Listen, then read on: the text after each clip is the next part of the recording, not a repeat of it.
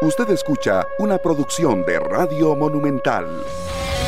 Hola, ¿cómo están oyentes de la radio de Costa Rica 93.5 FM? Los que nos observan a través del Facebook Live de Deportes Monumental pueden conectarse en este momento totalmente en vivo y también a través de Canal 11. 120 minutos, yo creo que con una situación que se da ayer en el fútbol de la máxima categoría, que pocos estaban esperando, que hoy, 12 eh, de enero, Marcelo Hernández ya está entrenando con Liga Deportiva Alajuelense, siendo parte de un equipo que lo componen también figuras como Brian Ruiz, como Leo Moreira, como Junior Díaz, como José Andrés Salvatierra, como Alex López, Johan Venegas. Esa Liga Deportiva Alajuelense yo creo que eh, había que soñar hace unos seis meses para tener un equipo conformado de esa manera. Agustín Lleida con sus formas de negociación, acercándose a los jugadores de una manera personal.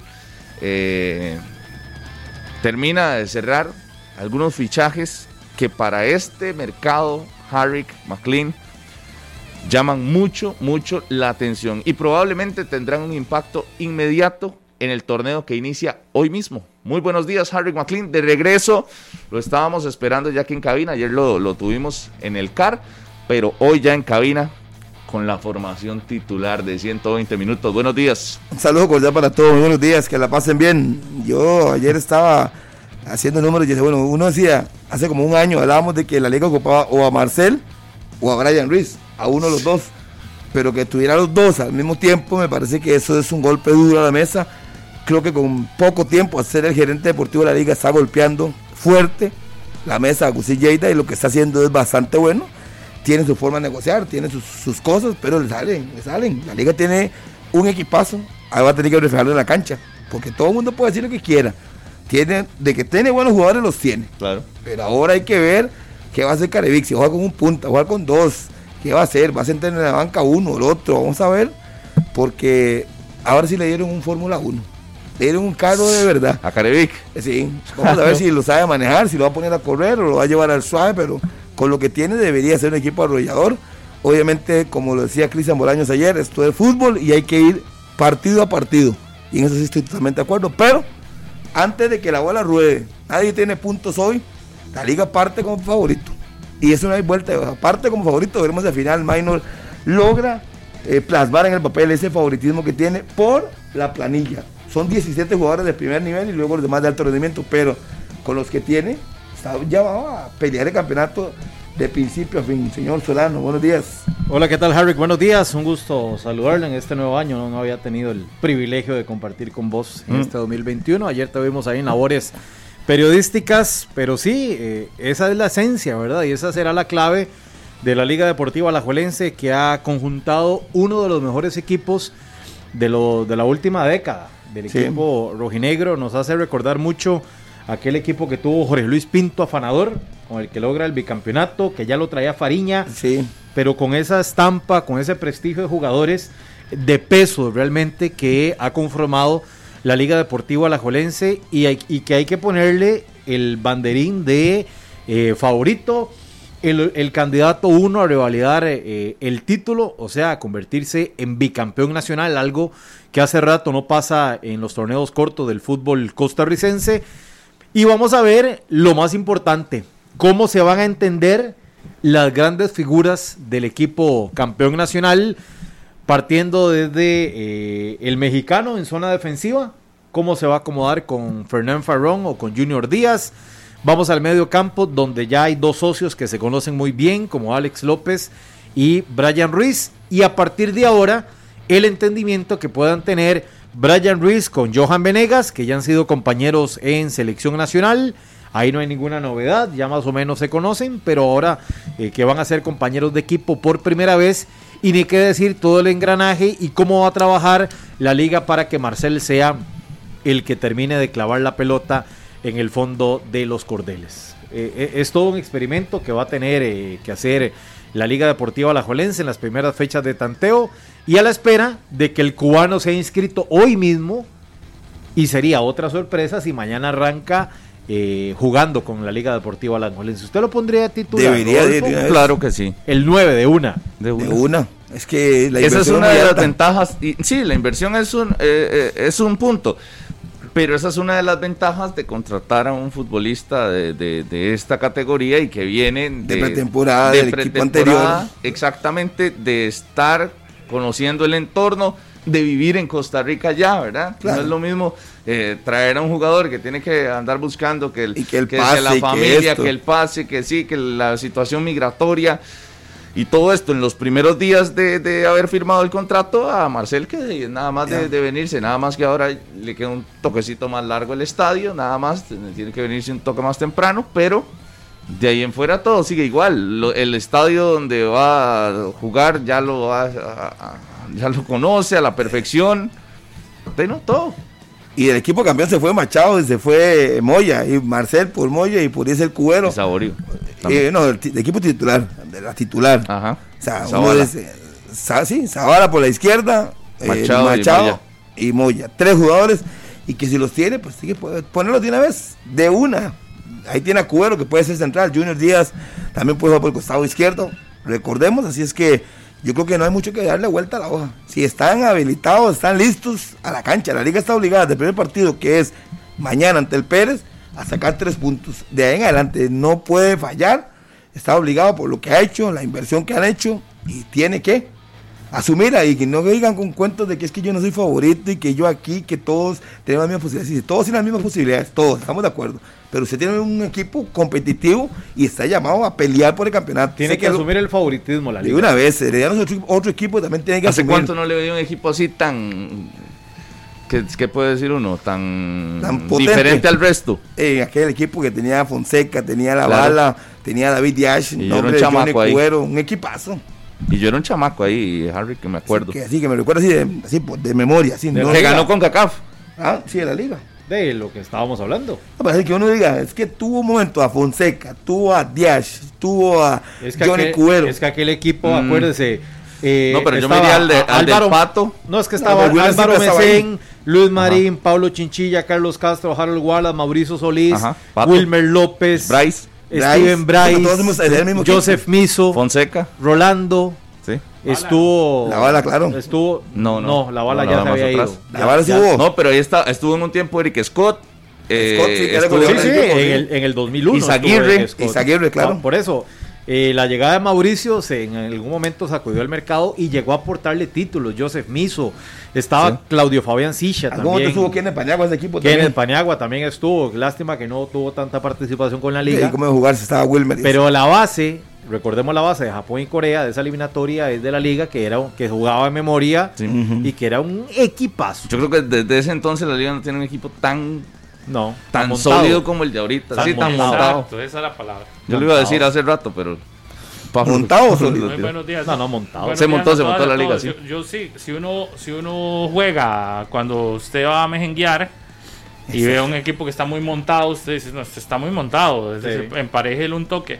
Yo sí lo veo muy montado. Con la incorporación de Marcel me parece que sí. Y tiene una obligación muy grande, eso sí, también.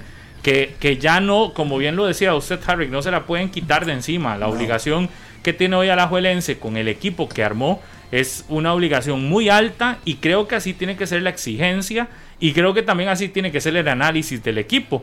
De- Este equipo no se puede analizar como se le analiza el resto porque, por- porque es un equipo que, está llamado a no solamente jugar bien, sino que está llamado a ganar, está llamado a, verse bien en la cancha. Y, creo que, eso lo tiene que tener muy claro. Es decir, eh, eh, porque a veces a algunos no les gusta eh, la crítica o la exigencia al máximo. Este equipo está para que se le exija mucho. Para, pa- para, que, para que usted diga, a este hay que medirlo con una Lupa tabla distinta. distinta. Claro. Eh, a este hay que medirlo, sí, diferente que a muchos otros. Y sí lo veo montado. Yo, yo aprovechaba para, para hacer. Ayer, ayer escuché la, entre, la conferencia de Cristian Bolaños y anoté una cosa que, eh, que me quedó ahí, digamos, cuando la escuché y, y decía, Porque ayer a Bolaños le insisten y le preguntan y le preguntan que de, la liga y demás, ¿verdad? Y mi duda a raíz de escuchar a Bolaños es que decir hoy que Saprisa no es el gran favorito y que ha perdido en el, mercado, en el mercado de fichajes figuras, es faltarle el respeto al Saprisa. Para nada. Como Bolaños quiso dar a entender ayer. Yo, yo, ayer. yo ayer más bien quedé como sorprendido. Es decir, decir hoy que Saprisa no es el favorito es faltar el respeto al Saprisa. Para nada. digamos, en otro, en otro momento, yo diría está parejo, pero con, con, las incorporaciones que ha hecho la liga, que sobrepasan, digamos, lo, lo, lo normal en un campeonato, yo creo que no es faltarle el respeto al Saprisa decir que hay otro favorito. Y tampoco es faltarle el respeto al Saprisa decir que le han ganado fichajes. Y tampoco. Ayer Juan Carlos Rojas se desdijo de cosas que dijo aquí. ¿Verdad? Como que se le había malinterpretado lo de Kendall Waston y demás. No, no. Son dos cosas distintas. Que en el mercado de fichajes hayan tenido que hacer una modificación de su forma de, de, de actuar es distinto a decir hoy que el Saprisa eh, eh, el, Saprisa ha quedado relegado y totalmente relegado en un mercado de fichajes como este quedó relegado y eso no es faltarle el respeto al Saprisa. Yo creo que eso es decir una realidad. La realidad es la liga se armó más no y pareciera mejor, eso hay que verlo en la cancha que muchos. Yo, y que el mercado de fichajes, la liga se lo gana a Saprisa con solo verlo con lo que le pasa con Johan Venegas, o con solo ver con lo que pasa con Marcel Hernández, que hace seis meses el Zaprisa tenía la oportunidad de contratarlo y al final no lo contrata, por decisión que sea, pero no lo contrató y hoy la liga sí lo tiene. Entonces, para mí no es faltarle el respeto al Zaprisa, sería faltarle el respeto si uno se siente y diga, ah, no, no, Zaprisa no es candidato a nada, no, no, sí puede ser candidato, pero hoy si haces un análisis, a mí me parece, y aunque a Bolaños no, sí está un escalón por debajo que eso signifique que no va a ganar el título, no, es eso no, digamos, es porque porque hemos visto equipos que no son los grandes favoritos terminando eh, campeonatos y dejándose títulos y demás. Pero hoy, en un análisis sin poner la parte deportiva de resultados, yo creo que no es faltarle el respeto al Zaprisa decir que perdió en el mercado de fichajes y ha perdido en el mercado de fichajes y, y que hay otro que se tiene que endosar, quiera o no, porque en la liga puede ser que digan, no, no, no somos favoritos, no se lo quieran endosar, pero yo creo que tenemos la obligación de decir si hay un favorito. Ese favorito va a tener que mostrarlo en la cancha, pero fuera, antes de... Yo, un favorito. Yo, lo que interpreté de, de las declaraciones de Cristian Bolaños, más bien Pablo, es que él lo que sale a defender es que el Sapresa no tiene un mal equipo. Y reconoce, claro, en el fondo sabe que la liga ha hecho mejores contrataciones porque le quitó a Johan Venegas, que fue su socio. Pero eso no lo dijo, porque yo también. En, algún momento. Por eso. No lo, dijo. lo que yo inter por eso. Usted, no me interrumpa, no me interrumpa. Ya empieza usted. No, no, no, usted es el que me está interrumpiendo. Yo lo que interpreto es. Está el año, ¿quieres meter esa prisa? No, no, es que vamos a ver. Montado, lo, que dice, lo que dice Cristian Bolaños es que en seis meses no pueden ser ni los más malos o ni los mejores porque ganaron y en seis meses no pueden ser los más malos. O sea, yo, yo lo que siento es eso, que tiene esa prisa equipo, lo que Bolaños dice es que tiene equipo para pelearle a cualquiera el título de campeón, que tiene el 90% de la planilla con la que salió campeón y que confía en el equipo que hoy tiene, que por eso y que no hayan hecho contrataciones no van a ser los más malos. pero no van a ser los más malos. Seamos sinceros, ¿quién tiene la mejor planilla hoy en el país? La Liga Deportiva Alajuelense. Y eso lo saben todo ¿Lo sabe Bolaños? Por supuesto que lo sabe. Pareciera que no. Porque y la pregunta, y, se la hizo la, muchacha de la Nación, la colega, no me recuerdo el nombre, que si Fiorella, que si sentía que le estaban, que si eso era faltarle el respeto al Saprisa. Pero digamos, Bolaños no dices que le están faltando el respeto por cosa de él. Fue ante una pregunta que le hicieron. Eh, pero que él respondió. Pero él respondió que sí. le pusieron revólver. Acá le pusieron revólver. Él respondió lo que le preguntaron. Cuando Zaprisa ha tenido equipos montados y uno dice parte como favorito, nadie se resiente. O sea, cuando ha estado bien, pero en estos momentos la mejor planilla tiene la liga. Que tenga que demostrarlo en la cancha son otros 100 pesos. Sí, pero, pero, pero, no cuestionaron eso. ¿Sabe qué? Gran sorpresa. cajita blanca para usted que un jugador del Zaprisa va a decir que la liga tiene la mejor planilla del Eh, pero, eh, ¿por qué no lo va a decir? Bueno, ¿Por ¿por qué no lo va a decir? Y con lo que tenemos vamos a pelearles. ¿Cuándo ha escuchado Punto. usted a un jugador de la liga Punto. decir que esa prisa tiene la mejor planilla del país? Eh, a muchos. No, no, no, no, no, nunca, muchos. nunca lo han dicho, Harry, no venga a No, decir no, eso, no venga por usted favor. a, a ponerse la Pero- banderita. Usted mismo lo está diciendo. Usted lo acaba, No, no, no, usted mismo lo acaba de decir. Pero el discurso-. Yo nunca he escuchado a un jugador del archirrival decir que el otro, que el rival tiene el mejor equipo del país, jamás. Pero el Ay. discurso es una cosa y la realidad jamás. es otra, digamos. Entiendo que de, No va a les, eso, les duele aceptarlo y a cualquiera le dolería aceptarlo que el rival tiene mejor equipo. No solo porque en este caso sea esa prisa. Hay otros equipos que también les duele que digan Eh, que no. sí. Pero la realidad así lo dicta. O sea, es que no, no, no se puede ignorar de que la liga tiene el mejor equipo y que sería una gran sorpresa y una situación catastrófica que no gane este título que viene. Si el Saprissa se lo gana, sería sorpresa. Sí, sería sorpresa. Por supuesto. Sí, sería sorpresa. Si Herediano queda campeón, sería sorpresa. Si Cartaginés queda campeón, sor- sorpresa. Como y si cuando otro la liga equipo, perdió en el centenario, igual. todavía más. O cuando la tenía. liga perdió, que venía pero montado. no, pero no, Minor. O sea, No, ahí quería llegar, ahí lo quería llevar, porque usted en esa la silla ¿sí? dijo que nunca había visto un equipo tan competitivo y que sería un descalabro si la liga no era campeón. Ahí lo quería llevar porque esas fueron las palabras que usted dijo. Ahora, dos años después, no me venga a decir a mí lo contrario. Porque ahí lo quería llevar, señor Mora. No, no, no, no, no. Primero, Ahí lo quería llevar Primero, justamente cuando memoria- decía Roger Rojas, Jonathan McDonald, No, no, no, Jonathan primero. Moya, qué tridente, nunca en la vida he visto Primero, un equipo así le- y sería una decepción si en el centenario de la liga no es campeón y usted Ah, no, lo dijo, es- ahí lo quería sí llevar. sería una decepción, pero no a nivel deportivo. Ahí lo- porque ¿cómo no? Esa memoria suya biónica, ¿Cómo de- no? a dos años plazo, eh, probablemente en esta ocasión le falló, porque yo no voy a venir aquí a levantar jugadores que no he visto, no es mi costumbre, como usted con Espíndola. O sea, yo no vengo aquí a decir que la liga tiene un equipazo si no conocía a Roger Rojas, si no conocía a Alex López, si no los había visto en cancha. Es que ahorita... Yo tengo unos remedios para la memoria que le pueden funcionar Ahorita muy bien. todos estos jugadores ya Porque han ya sido se olvidó, comprobados y y, esa es su frase. y vistos en frase. cancha. O sea, la Usted de diferencia convencer. la diferencia de este equipo de la liga es que ya todos los hemos visto.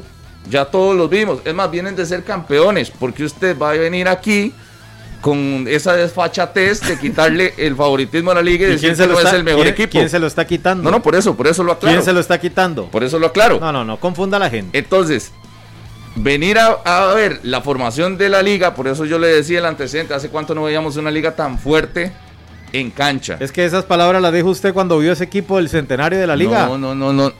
¿Cómo iba a decir eso si, ¿Cómo si- no? si acaso había visto a Roger Rojas? ¿Cómo no? Usted lo No. dijo, Rodolfo. O sea, no lo había visto en el ¿Qué fútbol costarricense. ¿Qué equipo? Con esto la Ah, sí, liga pero, va... pero, pero, pero, bueno, No, usted no. está desviando el Ah. asunto. está- con el equipo actualmente ya comprobado con lo de Marcel, con lo de Venegas, más lo que la liga fue campeón, tiene el mejor equipo, le duela a quien le no, duela. es que nadie, nadie está y, y- diciendo y- lo y contrario. los jugadores tienen que aceptarlo. O sea que el Saprissa va a tener que ser tres veces más de lo que el torneo Por anterior supuesto. para ser campeón, aunque tenga el No, 90% de la planilla. Pero hace cuánto sí. usted no vio una diferencia tan marcada. Es que, eh, digamos que la liga, le compro que tenían buen equipo en ese entonces, pero Saprissa no estaba tan atrás. No, peleaba. Pelea- Tapa, tapa, por lo es menos en el ahí estaba antecedente. Rubilo Castillo, ese equipo, no. Exacto, por lo menos en el antecedente más reciente que era el último torneo. Es más, la liga ni... Dice usted que, que era el mejor y no sé qué, pero ¿y ¿cuándo se había probado si los otros eran campeones? Lo que Si venía el Herediano de ser campeón, las venía el Saprissa de ser campeón. Todo empieza por la frase que usted utiliza de que será un descalabro y para el fútbol y un accidente. Claro. Lo mismo dijo usted de ese equipo. No, Sí, vaya, pero yo para no- que vea que usted Lo mismo con la dije misma de- vara y se ilusiona. Lo mismo dije de con este, poquito. lo mismo dije que de este que pasó en este último torneo, hace un mes y medio estaba yo aquí diciendo que sería una catástrofe que la liga perdiera el título si había jugado eh, sobrado en el- la fase regular y en la eliminación directa. Y aunque aquí muchos tenían la fe y la esperanza de que, de que otros equipos saltaran y dieran el campanazo, el cierre, y no pasó. La liga confirmó lo que hizo en su fase regular al final del torneo. Era una catástrofe, sí, la liga tenía todo para ser campeón, todo. Y Sí, ahora como- más. Como le pasó contra Heredia, como le pasó contra el Saprissa. Sí, pero ¿qué pasa? Usted llega y es campeón y usted dice, hay, hay margen de crecimiento. Sí. Yo lo, yo lo veía durísimo, ese margen de crecimiento, porque era traer a Marcel. Para mí el margen de crecimiento era traer a Marcel y lo, y lo consiguió Agustín Lleida. Para mí era difícil después de ser campeón con Brian Ruiz, con Alex López, con Leonel Moreira, No, no, no, y- un margen de crecimiento, de ahí sí, yo le decía, y le tráigase quitó- a, a Marcel. No, y, y- le- quitó esa trajo prisa, Venegas. y le quitó esa prisa al mejor jugador. Exacto. Entonces, Pero por eso, entonces, si hoy, yo creo que todos estamos de acuerdo, no, no poner en el... eh, a ver, no hablo de lo deportivo porque ya en la cancha es otra cosa, ¿verdad? Habrá que ver cómo se mueve en la cancha la situación, pero hoy, un día antes de que inicie el campeonato para el Saprissa y para la liga, hoy eh, y dos días antes de que inicie el campeonato para el Herediano y para Cartaginés, que son los cuatro, que creo que, que claramente están ahí, esos son los cuatro eh, mejor armados de, en el papel. Se tienen que resentir los otros ocho. Si uno dice que los cuatro mejor armados o los cuatro más, más fuertes son estos cuatro. pues no, No, no, no, eso es competencia. Y aquí- Entonces se pueden resentir sapricistas, heredianos o brumosos al decir que la liga gana el, la- eh, los fichajes, que no significa nada, eso no es un título, ni siquiera, pero que está más fuerte. Por lo menos en el papel aparece de más fuerte que el resto. Si es que no, no, no, no es que aparente. Así es, Pablo. Es que usted agarre a Venegas, agarre a, a Marcel. Son 20 goles entre los dos. El torneo hace 6 meses. No fue que hace fue 15 días ni 21 días, no, hace poquito. Esos mismos dos que la liga llegó, hicieron 20 goles o 21 o 22 por ahí entre los dos. No recuerdo cuánto. Uno hizo 9 y el otro hizo 15. 24 por ahí. Eso no significa un título. Pero, pero, golpeó la mesa. Y, ti- y con lo que tiene, obliga a los otros a ver qué hacen. y se obliga a sí mismo Y está, si no es. a ser evaluado distinto. Exacto, ya no puede ir uno sigue empató y no, no, no, no. Pero no garantiza un título, pero lo consiguió el torneo pasado. Eh, sí, pero no, no, uno no lo no ve tan solvente. No vio usted el mosquero que se hizo cuando perdió con Guadalupe en casa. Al y al. Y al inicio, y fue Harry, pero es que vea, este equipo en casa, completo, pierde contra uno de menor rango. se mueve el panal. a- a- obvio, eso no, no pasa desapercibido. Este equipo de la liga, hoy la exigencia va a estar mucho más alta que al resto. Y lo saben. Ellos lo saben. Y para mí lo que Bolaño dijo es, es lo normal. Él fue el capitán del último campeón Saprissa y yo no así lo contrario. Pero él sabe, y él que es de hombre de fútbol, sabe que en estos momentos hay una ventaja de la liga sobre Saprissa. Que tendrán que revertirlo. Que los chamacos levanten la mano, que dos o tres sean figuras. Pues está por verse. Eso está por verse. Uno ve el Saprisa de, de medio campo para ir arriba. es fuerte. A- Ayer, ayer veía un montón de memes que la gente empezó a compartir. De medio campo para arriba, usted debe es un equipo competitivo. Eso sí, colocas la zona defensiva y ahí es donde usted dice no está equilibrado, está desequilibrado porque arriba lo es sólido, tal vez no tan fuerte como en otros torneos, pero sí sólido, se ve bien, pero vas atrás y no. Caso contrario, Herediano. Usted or- arma Herediano y uno lo ve muy. Es como un carrito este, eh, eh, que, anda, que anda bien, digamos, que, que, que le, que le acaba de hacer el. overhaul. sí, es decir, es un equipo que usted lo ve ajustado, que lo ve compacto, digamos, que lo ve, que, que lo ve estable, que tiene mucho eh, donde, de dónde echar mano, ¿verdad? Si alguien no está. Entonces uno lo ve y aún así ya cumple un año sin ser campeón, ¿verdad? Vas al cartaginés y la salida de Marcel sí es de peso. Pero si ves las llegadas, decís, mira, eh, sale uno por otra. Tendrá que demostrar que Marcel no era el 100% del equipo, pero quedó con buen equipo. Yo el Cartaginés lo veo también como, como, como un equipo. eh, de- habrá que ver también a quién más traen, porque parece, a mí me parece que va a llegar alguien más. Entonces, lo ve uno ahí consolidado, sólido, y ves el otro que, que, que se armó mucho. Y usted Sí, dice, pero- este otro se armó mucho más que el resto. pero ahora la duda del cartaginés es en ofensiva. ¿Quién va a llegar a reemplazar el rendimiento real? Rojas. Sí, Pablo, pero viene con muchos meses sin jugar. Tiene a David Ramírez. David Ram- ¿Y cuánto tiene Ramírez de no jugar? Bueno, entonces, pero, pero son goleadores, man, no podemos hacer lo mismo. Es que yo, usted cree que porque no jugó un semestre ya se lo, no puede meter goles. No, lo Harry, pero evidentemente le va, le va a costar más a un futbolista que viene de una lesión, que tiene un año de no jugar, y a otro que tiene seis meses de no jugar. Véalo de Colindres, véalo de Jimmy Marín, ahí está el reflejo, véalo de Espíndola. Le estoy diciendo, tres jugadores que, Reyes, no, que no tenían. Que sí, pero ¿qué, ¿cuánto peso tuvo Andy Reyes en el torneo sí, anterior? La, el cartaginés todo girado alrededor de Marcel. ya no está. Ah, bueno. Todo está, ahora ya no ah, está Marcel. Bueno. Y entonces los Andy Reyes, los David Ramírez, los Rorros, tendrán la oportunidad. Que tienen todo el talento, sí lo tienen. Que, que Roger Roja ya demostró que anota en Costa Rica y, y, y en buena cantidad sí. Lo que pasa es que va a tener que volver a recuperar su forma para llenar ese vacío que no es tan fácil. Yo sé, y para eso lo llevaron y lo llevaron para hacer un tridente muy, muy ofensivo en el cartaginés. Pero con la salida de Marcel, ahora sí, alguno de estos dos que no viene con ritmo va a tener que asumir. Y Roger Roja no va a estar para la sí, del campeonato. Pero para eso los trajeron, a, los tres, a los dos, a estos dos arriba, los trajeron para que asuman. Y creo que también, si los traen es no pensando en seis meses, pensando, solo Saprisa trae jugadores pensando en seis meses. Y no lo digo yo, lo dijo Pate en la última conferencia. Que no le evaluaran ni a Espíndola, ni a Colindres, ni a Jimmy Marín. Que todos esos no podían ser evaluados el semestre pasado, sino que tienen que ser evaluados este. Entonces en esa prisa sí se dan el lujo de traer a un jugador para evaluarlo seis meses después. Yo creo que en el cartaginés tenés que evaluarlo de entrada. Lógico. Digamos, y, yo creo que a estos dos tenés que evaluarlos ahora sí, eh, la responsabilidad que, con la que toman o asumen su puesto y yo no, no tengo duda que, que Roger Rojas y David Ramírez puedan... A mí me gusta esa zona ofensiva del cartaginés. Sí, además, y además tienen el complemento de Guevara, tienen el complemento por otro lado de, de Byron Bonilla, eh, Andy Reyes. O sea, Cartaginés tiene un equipo que no va a jugar para Marcel, que es lo que yo creo que la gente entiende. Ya no es todo gira Marcel, no, ahora tienen alternativas. Y hombres como Roger Rojas, 10 minutos y le queda una, sepa lo que él no ocupa tener mucha condición física para definir. Es un hombre que define bien. Como la noticia, Marcel y la salida de todo esto han opacado otras cosas. Pero esto, esto del Saprisa, eh, o la misma noticia que dio aquí Juan Carlos Rojas sobre Kendall Waston, que todo se movió después de las declaraciones de acá. Pero, opacaron algo que a mí me pareció increíble de escuchar de Walter Centeno, donde dijo eso de los seis meses, es decir, que, que no se podía evaluar a ninguno de estos porque los seis meses de pandemia no cuentan prácticamente. Es decir, se puede darse esos lujos un equipo cuando un torneo es de, de cada seis meses tener un campeón. digamos, usted podría decir que en Costa Rica se pueden dar el lujo de traer jugadores para que reaccionen seis meses después y los tenés que poner como titulares. Es que yo creo eso. Si usted los trae, y no los pone. Y son de reserva.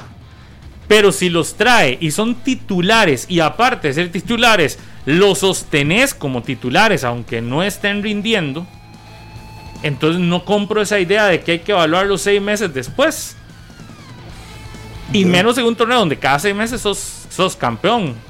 Yo creo que, que digo, y, y eso si lo hubiera hecho al principio del campeonato, cuando terminó siendo campeón después de la pandemia, que ganó el título y dice, no, tenemos jugadores, sabemos que están fuera de forma, le vamos a dar forma. Si lo hubiera hecho antes. Demen seis meses para que Espíndola se, ponga eh, se ponga a tono, o demen seis meses para que Colindres se ponga a tono, uno lo entiende, tal vez no lo comparte, y lo que podría decir es que, que, que arriesgados a prisa traer jugadores para que seis meses le rindan hasta dentro de seis meses. Y menos si en ese mismo torneo dejaste ir a Bolaños, que fue tu goleador, dejaste ir a Ariel Rodríguez, que había sido un hombre importante, dejaste ir a David Ramírez, que ya no seguía en el equipo. Sí, me voy a entender. Es decir, recién había pasado eso. Manfred, Manfred que se fue también del equipo. Y ahora lo que es es no, me los evalúen. yo no entiendo ese fútbol, se evalúa día a día. Y si no está, ¿para qué los pone? Si no están en buenas condiciones y usted lo detecta, ¿para qué los pone? Y después salir a decir que, que dale tiempo, eso es muy fácil. Es como decir, mira, y salí a andar sin, licencia, me hicieron el parte, pero tráfico no me haga el parte, yo tengo licencia, fue que se me olvidó. No, no, dígalo antes. Sé que no, no tiene nada que ver la, comparación, simplemente quería poner un ejemplo. Decirlo después, ¿ya para qué? ¿Por qué no lo dijo antes? Mire, señores, este torneo le voy a dar chance a Marín, al otro y al otro, vienen fuera de forma, denle el tiempo pero fueron titulares. No los voy a evaluar por estos seis meses. Pero fueron se pueden evaluar. Colindres jugó hasta cuando, cuando empezó esa presión en la jornada 10, fue cuando lo banquearon a Colindres. Entonces, durante, durante todo ese tiempo no, se han percatado que no estaba fuera de forma. Nadie se percató eso. Es que, que tenía, tenía que ponerlo.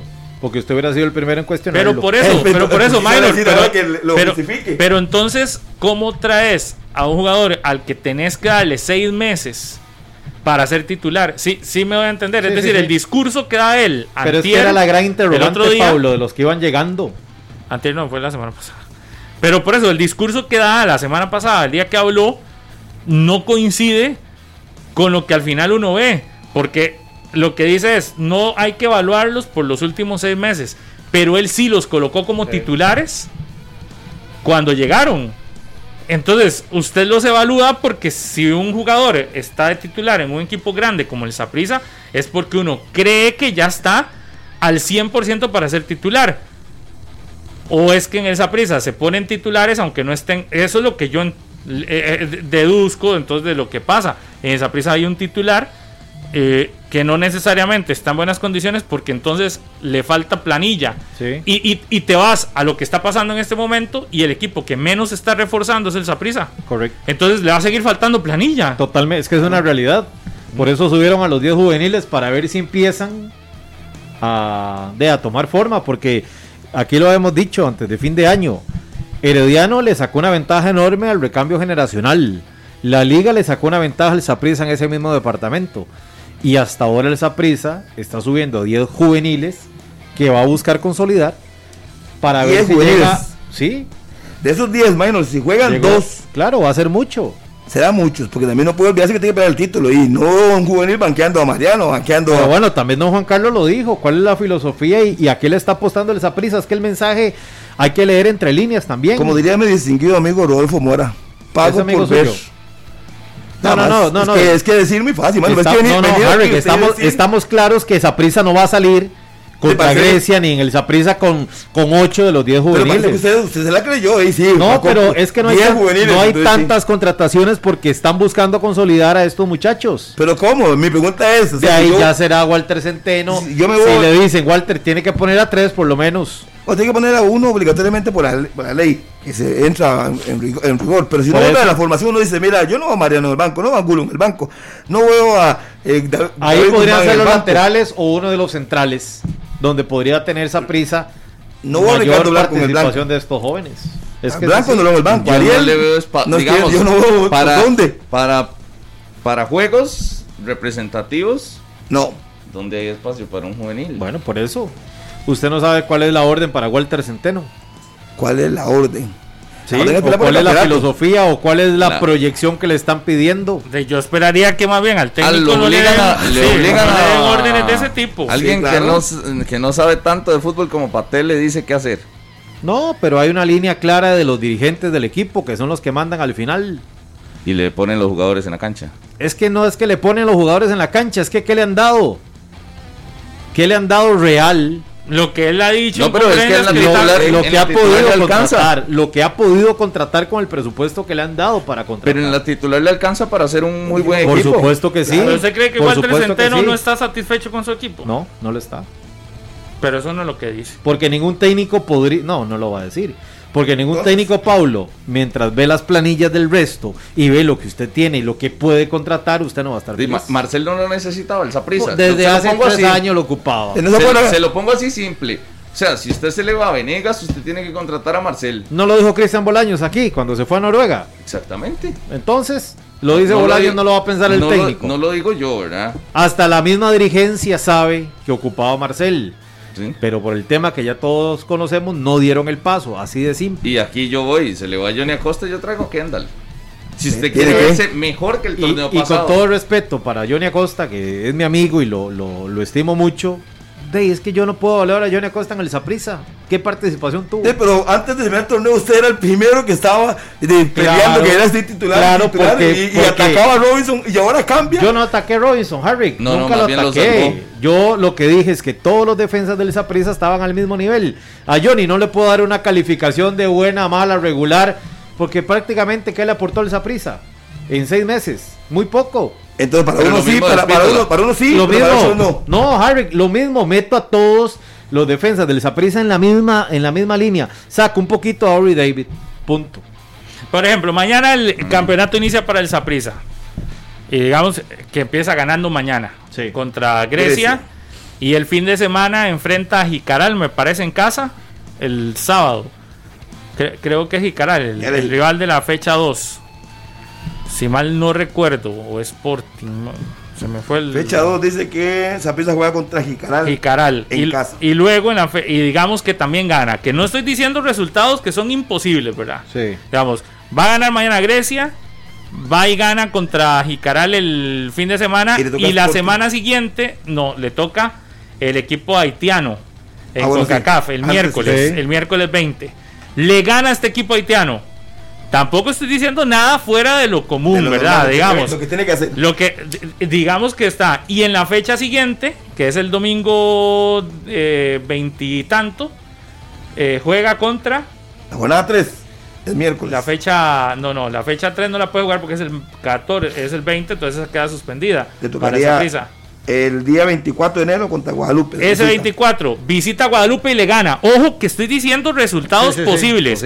Al 24 y la jornada siguiente es el.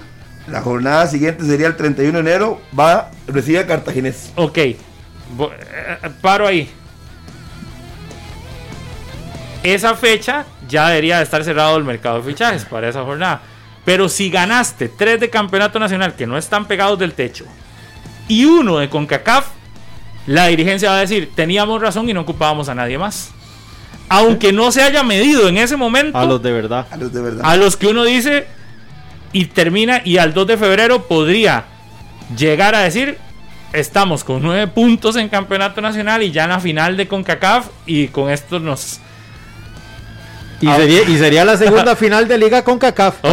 pero por eso, por eso digo, vea el panorama, es decir, de aquí al 2 de febrero, que es cuando cierran las... Puede ser muy positivo. Cuando cierran las, las inscripciones Saprisa podría tener, digamos, no le cuento lo del cartaginés, porque creo que ahí ya es donde empieza el primer rival de esos que uno dice, aunque Guadalupe es un rival que vamos a ver, pero podría ser incómodo. Y Grecia mañana debería ser incómodo, pero no son resultados que estén pegados del cielo. Podría llegar al 31 de enero con nueve puntos y una final de CONCACAF. Y entonces el sapricismo decir... Vuelve a confiar. Estamos, ahí estamos. Hasta mañana vuelve a confiar en Saprissa. No, no, y, y, Juan Carlos Rojas a esa, a esa fecha diciendo, tengo razón, sin necesidad de haber contratado a Kendall, aquí estoy, petido de lleno. ¿Sí? Ahí sí. ¿Y usted qué va a decir, Harry? De que esa es su obligación, acaso está ganando contra Herediano, contra Cartaginés. ¿Qué voy a decir? Obligado, si no gana esos, esos equipos que busque cómo reforzarse antes del 2. Si esos tres partidos no sacan los nueve puntos, que se preocupe por reforzarse, porque no va a ser un equipo que va a competir. Disculpe, Los nueve puntos y creo que el partido, y, lo, del partido contra el equipo de, de, haitiano. De haitiano también lo tiene que sacar. es en casa y uno no, ni por la mente le pasa que esa prisa quede eliminado. No. estamos hablando de que, de que de aquí al, cierre de inscripciones podría haber un panorama tan tranquilo para el Saprisa que no se le mueva la tabla y que, no, y que la gente olvide que necesitan refuerzos. Aunque no creo que se olvide que se necesitan refuerzos, porque todo el mundo quiere algo más del Saprisa. Pero diría, por resultados, cualquiera podría decir, mira, eh, eh, de aquí a esta fecha de, febrero podríamos tener todo el panorama bien. ¿Sabe que si es faltar el respeto al Saprisa? Decir que no puede ser campeón. Eso sí me parece que es faltarle el respeto al Saprisa. No, por eso, no, no, señalo aquí a nadie. De que, sea de que sea favorito un equipo, no se le quita el, mérito a ningún otro. Cualquiera puede ganar San Carlos, puede ser campeón. Igual que, que la CONCACAF, por ejemplo, que ya la liga la tiene ganada. Eso sí me parece que es faltar el respeto al Saprisa. Es que eventualmente al final podría ser entre ellos, ¿no? Sí, en teoría debería ser así. Exacto. Pero que sea imposible para el Saprisa ganarle a la liga, yo creo que sí es para faltarle el respeto. Sí, que hasta el momento nadie se lo ha faltado, porque nadie ha hecho absolutamente nada. El favoritismo yo siempre lo entrego. A mí no me da miedo de llegar y decir cuál de los dos llega mejor a X o Y compromiso. Nunca, porque siempre pienso que es el antecedente. No, no necesariamente es lo que va a pasar, no es el pronóstico. Pero el Saprisa decir que es imposible que gane, es imposible que gane la CONCACAF. Para nada. Pero si hemos dicho todo. aquí, un campeón puede ser, usted puede se mete cuarto y montó un rally de seis partidos Exacto. y no ocupa ni ganar los seis. Por supuesto. Ganando uno, empatando otro y listo. Más con este formato. Y además que no tomamos en cuenta lesiones que pueden venir, expulsiones que pueden venir en el torneo, donde la liga usted le ve la titular hoy es súper buena. Está montado al día de hoy. Pero no necesariamente va a tener todos los disponibles durante todo el torneo. Igual el Saprisa, yo creo, y Pablo ahora señalaba que la zona defensiva es la que ve endeble. Yo tan endeble no la veo. Lo que veo más endeble es la situación del banquillo sapricista, porque ahí no tiene mucho de dónde agarrar Walter Centeno con jugadores desequilibrantes. Si en un momento le llega a faltar a Saprissa Ariel Rodríguez, vamos con Frank Zamora. Tendrá que utilizar a Frank Zamora. Si en algún momento le llega a faltar Mariano, no veo que tenga un jugador que asuma ese rol en el banquillo. Tendrá que modificar piezas. Y ojo, esas modificaciones a Walter Centeno le- se le convierten en un dolor de cabeza. Y, y para muestra, Ricardo Blanco jugando lateral izquierdo el torneo anterior.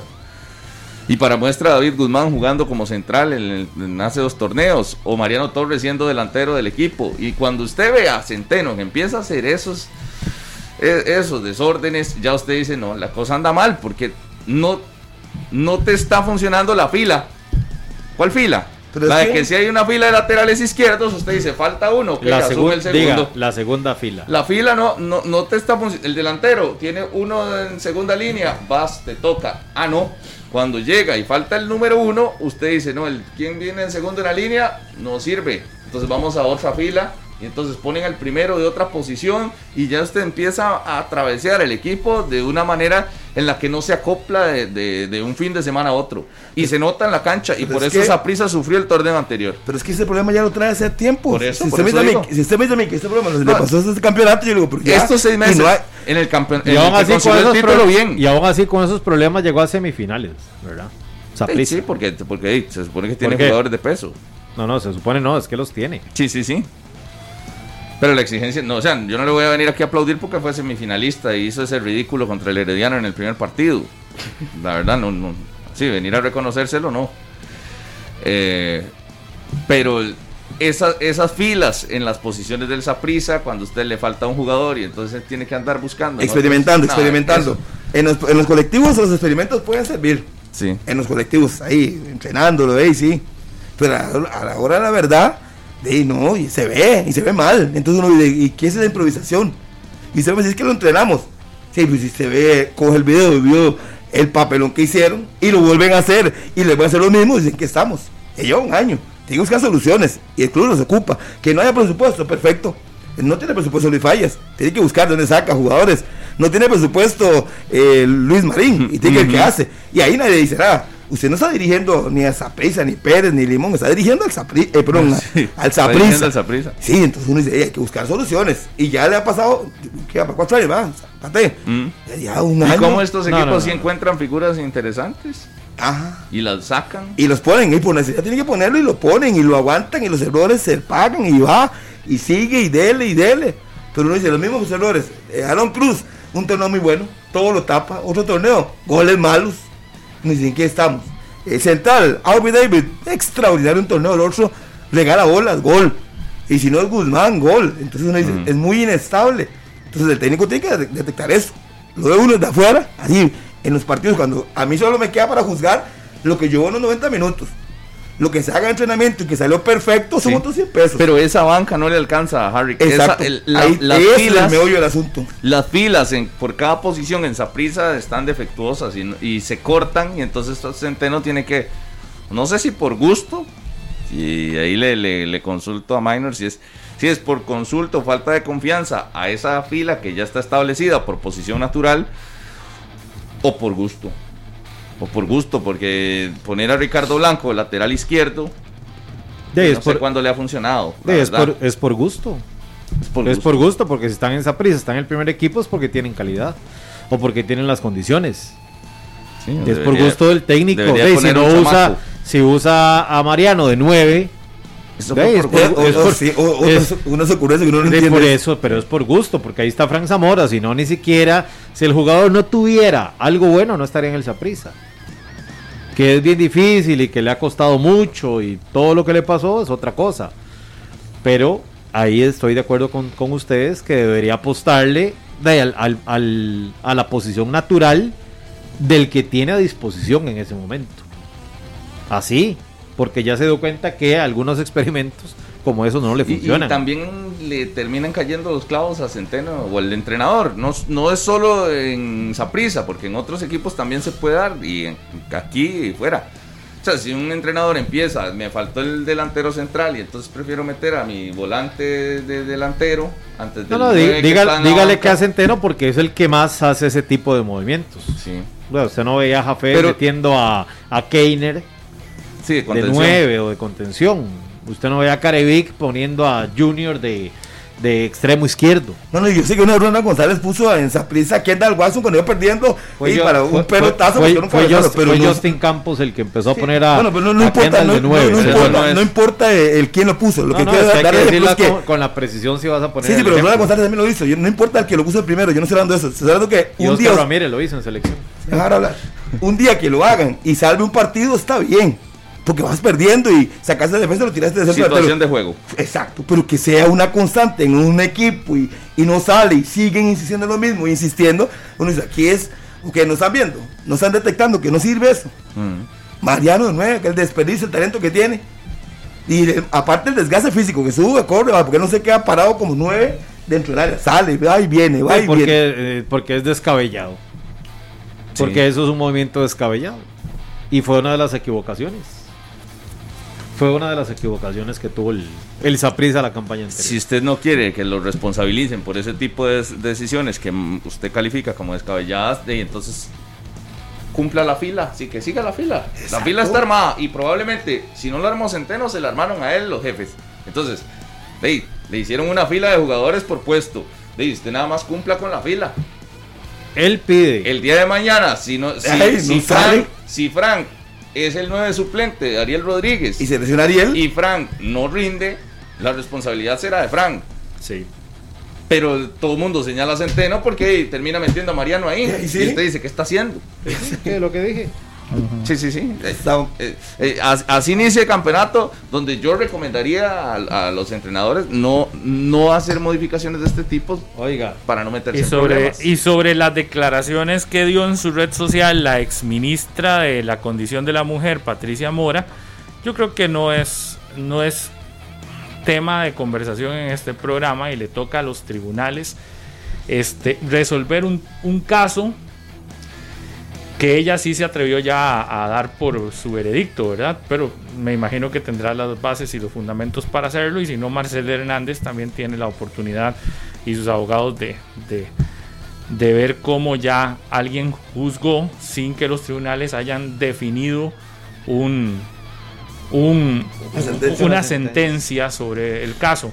Entonces, por ejemplo, no, en este caso, yo, por ejemplo, lo que dijo la señora exministra Patricia Mora, queda ahí y me parece que le corresponde a ella y luego a las personas que llevan el caso de la situación de Marcel Hernández emitir criterio. Acá nosotros nos enfocamos en lo meramente futbolístico y en lo futbolístico es que es un jugador, el mejor jugador del torneo pasado, que su condición de futbolista destacado es lo que aquí se, eh, se, se resalta, se, de lo que se habla y que le corresponde, como en todo Estado de Derecho, a las autoridades judiciales resolver los casos y no a nosotros ser jueces, porque no lo somos, ni a nosotros definir si alguien es culpable o no de un hecho. Yo no sé si la señora Mora si es jueza y ya da su veredicto o no, pero ya eso es ella y me parece que es una interpretación y no es un tema de discusión dentro de una mesa donde hablamos eh, eh, necesariamente del fútbol y no y le tocará otros programas de opinión acá donde se debata temas políticos, donde se, porque me parece también es un punto político, y donde se debatan temas de este otro tipo, también interpretar la realidad desde esa otra perspectiva, y para eso están los programas de matices, de nuestra voz, de noticias y demás. Aquí nos enfocamos en el tema meramente eh, de calidad de, jugador como, como, como, como futbolista. Lo demás ya queda en otro estrado y en otra circunstancia donde se deba tratar. Las 9 y 51. De hecho, aprovechamos que está en vía telefónica don Fernando Campo, el presidente de la Liga Deportiva de La Juelencia, a quien agradecemos que haya eh, tomado la llamada unos minutos. Don Fernando, muchas gracias por estar con nosotros. Y no sé si ese tema, si usted lo pudo leer y además si el tema ese fue tratado en algún momento a la hora de, tomar la decisión de la contratación de don Marcel Hernández en Liga Deportiva La Juelense. Muy buenos días. Sí, muy buenos días, Pablo. Un saludo a todos los que están en cabina y a toda la afición. Eh, este es un tema que obviamente revisamos.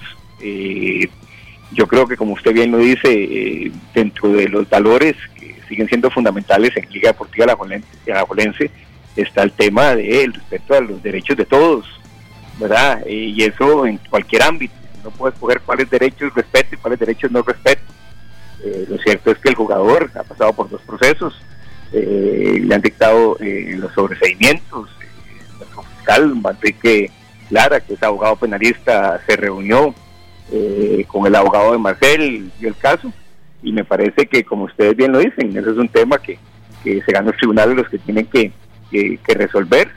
y nosotros pues enfocados en, en, lo que nos toca pero pero si es un tema que se revisó he visto mucho mucha gente eh, que creo que a veces opina sin, sin conocimiento de, causa, pero mm, también eh, como institución y como asociación deportiva eh, respeto profundamente las opiniones de, todos y, créanme que las, las, las, hemos tomado en cuenta y las hemos valorado. De hecho, este, la que más se expresó fue la exministra de, de ¿verdad? Aló perdón, tenía el micrófono cerrado, don Fernando. No sé si puedo leer la, la, la, publicación que hace la exministra. No, no, no, no lo leí, pero bueno, doña Patricia siempre tiene funciones eh, eh, muy particulares y, bien radicales y, respeto. Yo repito, creo que, que sobre tema de, de, valoración de personas entiendo que hay eh, diversos criterios. Eh, y me parece que, que, hay que poner atención a todos, todos son respetables, pero me parece que, que, también hay un principio fundamental y es un principio de inocencia y que son los tribunales de justicia los que deben determinar las responsabilidades eh, del caso. Don, Fernando, ya cambiando de tema, evidentemente lo de Marcelo Hernández ya en lo deportivo de ayer eh, mueve el mercado. Ayer se lo preguntaban a don Agustín Lleida y él explicaba, pero aún así muchos no, no lo creen. Eh, ¿Cómo ha hecho la liga económicamente para poder reforzarse de la manera en lo como lo ha hecho este torneo? Eh, para este torneo y con la contratación de una figura como Marcel Hernández que conocíamos, existía una cláusula para la rescisión del contrato y otra figura como la de Johan Menegas, ¿verdad? Que, que también viene de otro equipo grande. Es decir, e, e, económicamente, ¿cómo hizo la liga para resolver estos casos y tener eh, una. reforzarse de esta forma? Yo creo, Pablo, que es de una manera muy sencilla, lo hemos explicado. Creo que algunos eh, simplemente no, no, no quieren aceptar la realidad, pero lo cierto es que la liga viene enseñando sus finanzas. Y aquí hay dos elementos, salen siete jugadores, o sea, el presupuesto sigue siendo el mismo eh, para que llegue un jugador tienen que salir otros para poder coger ese salario y poder distribuirlo de la mejor manera que nosotros que nosotros pensamos. Vea usted en el caso de Marcel, cuando se da la posibilidad, eh, obviamente lo primero que fue un directivo le Agustín es a quién va a sacar, porque salía Moya, pero no, el presupuesto no alcanzaba. Bueno, se negocia la salida de Dylan, y bueno, el salario de Dylan y de Moya son más que el salario que se puede pagar a Marcel. En el caso de la cláusula que la liga que la liga paga, la liga ha tenido ingresos muy importantes. Hemos sido absolutamente claros en este diciembre, solo en venta de mercadería logramos en diciembre más de 150 millones de colones en la tienda, en renovaciones de socios eh, alrededor de 100 millones. Y la liga tiene la gran ventaja que el dinero que se recaude en cualquier rubro se invierte en la institución, se invierte en los equipos. Y entre más recaudemos y entre más eh, eh, logremos sanear las finanzas, entre menos carga financiera tengamos con los bancos, nos va a sobrar más plata para seguir eh, reforzando el equipo. Pero la matemática, es muy sencilla, ¿verdad? Salieron dos, trajimos uno, salieron siete, trajimos tres. Eh, y eso es prácticamente el, escenario que se ha venido trabajando. Eh, salieron jugadores que también tenían eh, salarios importantes, el caso de Machado, el caso de Saurido, el caso de, otros jugadores como, como Zavala, el caso de Dylan. O sea, se va liberando espacio y simplemente los mismos recursos simplemente se distribuyen de manera diferente. Antes un monto determinado se gastaba en siete jugadores, ahora se está invirtiendo en tres y se suben muchachos del alto rendimiento que vienen a hacer eh, o a complementar la, la Que no, es, eh, mucha ciencia, es meramente de, sumar y restar. Y repito, cuando Agustín dice, me hace falta tanta plata, díganos a quién va usted a, sacar de la planilla. Ese es básicamente el ejercicio que se ha, que se ha hecho. Eh, si ustedes ven, cada anuncio viene siempre aparejado de que hay salidas porque es una fórmula que, lo que sigue siempre imperando es que hay que mantener el presupuesto. Don Fernando, pero algunos dicen que la liga eh, tiene otro ingreso adicional con un patrocinador, digamos, que le da dinero o, con un directivo que da dinero. Eh, hoy podríamos decir, y específicamente don Joseph Joseph, hoy podríamos decir que algo ha salido de dinero de parte de don Joseph Joseph para estas contrataciones? No, no, eso es absolutamente falso. Eso es, primero, un gran irrespeto para el trabajo de una organización que ha venido apretándose la faja desde hace mucho tiempo por sanear las finanzas.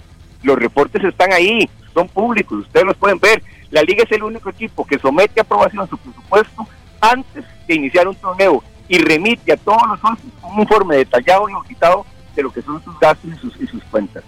¿Verdad? Entonces eso se ha venido trabajando. En algún momento nos vivió la panza, en algún momento contratábamos eh, eh, jugadores de dos mil dólares. Eso era lo que alcanzaba en ese momento. Pero ha venido en un proceso de ordenamiento, de y afortunadamente estrategias comerciales que han dado, que han dado muchísimos resultados. Eh, y repito, yo no entro a valorar nada, pero la liga hizo sus recortes, administró el presupuesto, logró en épocas de pandemia salir con un con finanzas sanas, en números negros, eh, y bueno, el resultado que además tuvimos en el último mes con lo que fue eh, la venta de productos y lo que fue también el tema de renovación de socios, nos da un empujón muy, muy saludable para seguir invirtiendo con cuidado, pero en la mejor forma que nosotros consideramos conveniente. Por ejemplo, eh, con la llegada de Marcel, ¿tienen planificado algún tipo de, de, de venta de indumentaria nueva relacionada al nuevo jugador? No, en este momento no, no está planeado. Nosotros tenemos nuestro tercer uniforme que posiblemente eh, tendrá que venir eh, para el inicio de la próxima de la próxima temporada. Eh, estamos trabajando en ciertas estrategias, pero lo cierto del caso es que también hay que reconocer de que hay un gran trabajo en muchas áreas de la institución que vienen y soportan todo el desarrollo deportivo. La liga afortunadamente es necesario recortó, apretó baja cuando se vino la pandemia y eso nos ha mantenido con, con, finanzas muy sanas. Se lo va a poner muy sencillo, con solo el monto del préstamo de Moya, ese es el mismo monto que equivale a lo que es la transferencia de, de Marcel. Pero hay una gran diferencia, repito, la plata que entra a la liga es plata que se invierte en el equipo. Eh, y esas son las grandes ventajas de un modelo de asociación deportiva. Eso significa que prácticamente lo que ingresó por Moya se pagó por Marcel. Sí, digamos que es el mismo monto, lo que pasa es que es, es, distinto, digamos, no es, una, no, es, no es que vaya directo, porque nosotros la plata de jugadores la usamos para siempre para pagar eh, deudas, pero digamos que eso libera que los montos que ingresaron a fin de año por venta de mercadería se puedan invertir en una contratación como eh, la que se acaba la que se acaba de hacer.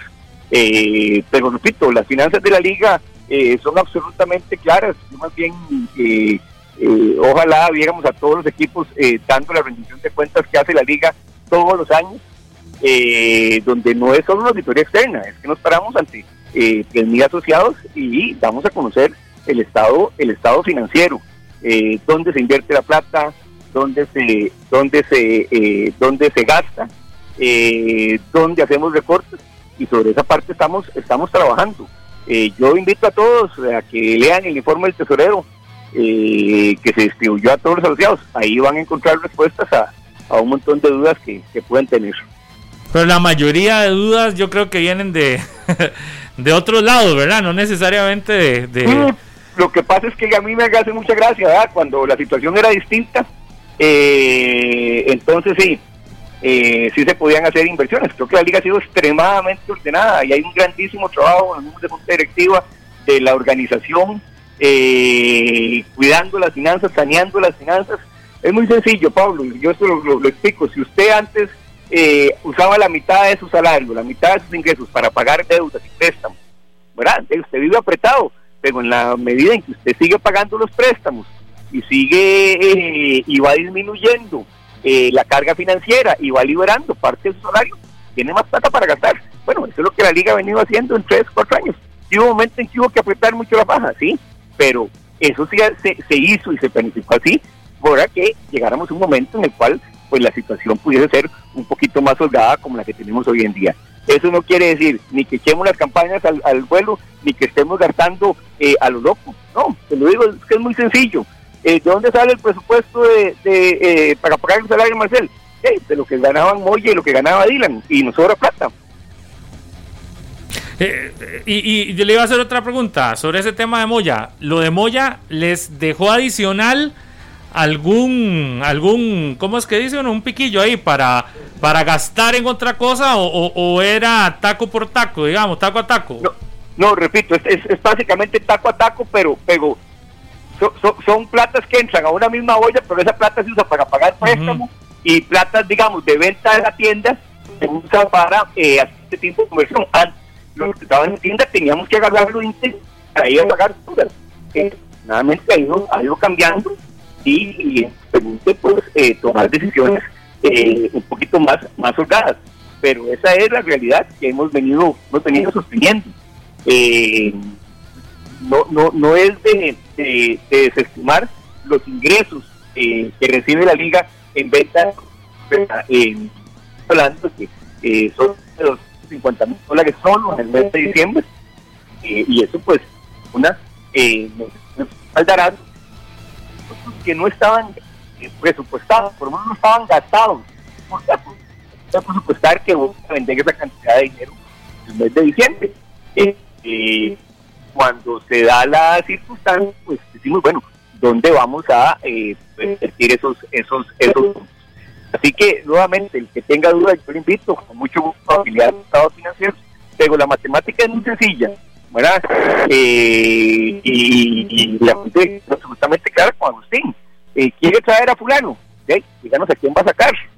No, él eh, tiene la potestad, o la Junta Directiva tenemos ahí, tenemos ahí un pequeño problema porque se nos está, se nos está cortando la comunicación, don Fernando. Vamos a ver si podemos retomarla, Marvin, o ver, porque ahí sí, para poder entenderle, si no se va cortando. Lo escuchamos ahí, a ver.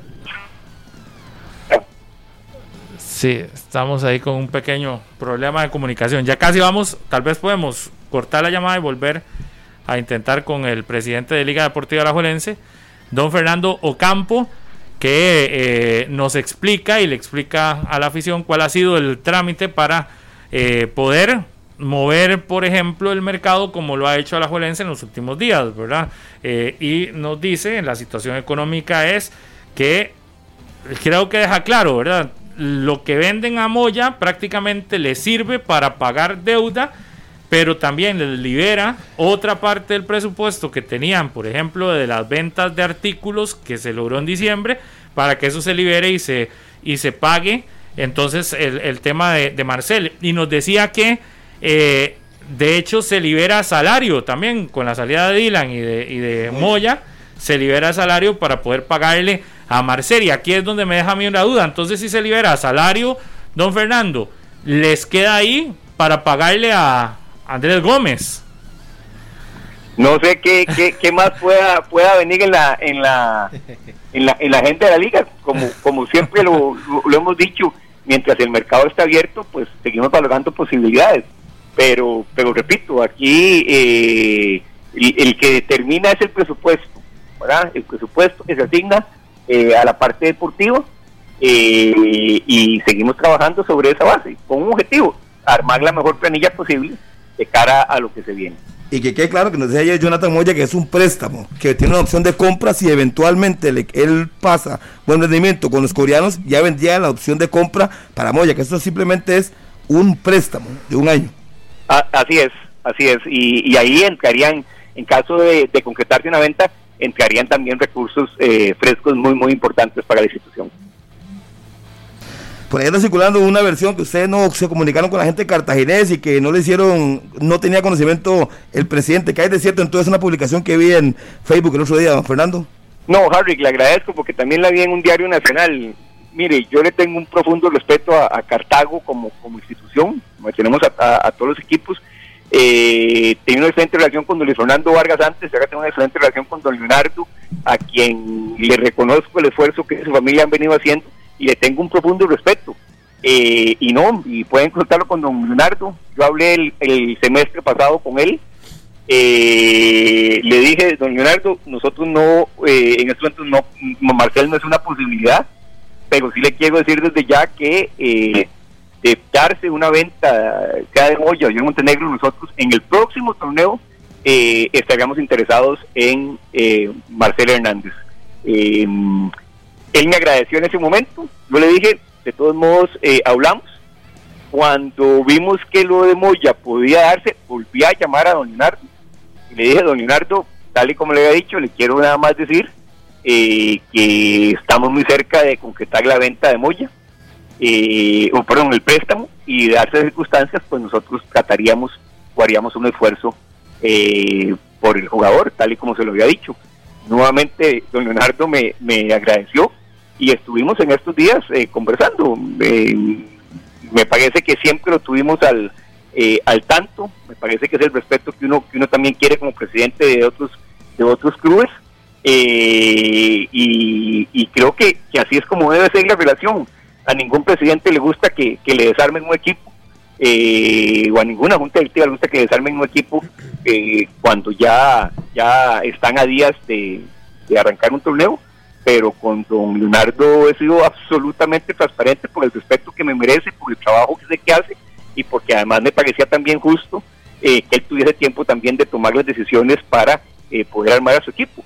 Eh, así que mm, rechazo totalmente, ha sido una negociación totalmente transparente, donde incluso cuando Agustín iba a empezar a hablar con, con Marcel ya en serio, yo llamé a don, a don Leonardo y le, y le comenté porque aquí sabíamos que esto era una discusión eh, no solo con, con, Marcel, sino que Cartago también, eh, repito, por el respeto que nos merece, merecía también estar enterado de estas, de estas circunstancias. Que don Leonardo me, decía que ojalá que no, también es cierto, pero, pero bueno, es parte de las, de las condiciones que estaban eh, y la liga lo hizo siempre transparente y, sobre la mesa desde, desde el día uno.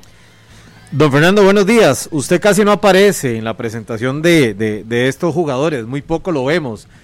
Ayer, ¿qué pasaba por su mente cuando estaba frente a la pantalla de, de Repretel viendo la presentación de Marcel? Mm, me parece que usted dice, puña, ¿qué, qué, bronca nos metimos, ¿verdad? ¿Qué bombazo estamos dando? Uno más. O sea, ¿cómo lo toma el presidente de la liga cuando ya ve concretado estos, estos fichajes? No, muy contento. Yo la verdad es que hace rato me, prometí a mí mismo no volver a salir en, apariciones de presentaciones de jugadores. Me parece que eso es función de, la gerencia deportiva y ellos deben asumir la, responsabilidad porque al final de cuentas las contrataciones se hacen sobre la base del criterio de, ellos. Eh, y era que, ayer obviamente estaba muy contento, pero también eh, diciendo a todo el mundo hay que mantener los pies en la tierra. Eh, es una eh, gran plantilla, pero los torneos se ganan en la cancha y nosotros tenemos que respetar a todos los rivales y salir a demostrar en la cancha eh, la clase de plantilla. Entonces, no, más bien he pasado desde ayer bajando, bajándole el nivel, bajándole el ritmo. Creo que tenemos que tener los pies en la tierra y volver a, lo que nos dio resultados del torneo pasado, ir partido a partido, sumando tres, eso es lo que nos, lo único que nos interesa. Eh, sé que hay un, hay un, ambiente eh, muy bonito en la afición, que el, el, 30 nos dan empujón, la gente está contenta con la planilla, pero nosotros a nivel de institución tenemos que tener los pies en la tierra. O sea, respetar a todos los rivales. Es un torneo en que aquí sabemos que por su forma de jugar, al final pasa cualquier cosa, ¿verdad? Y a nosotros nos toca decir partido a partido. Tenemos dos partidos fundamentales. Mañana eh, arrancar bien con Pérez León y muy pronto eh, también el partido contra el Olimpia, que va a ser un partido, un partido durísimo.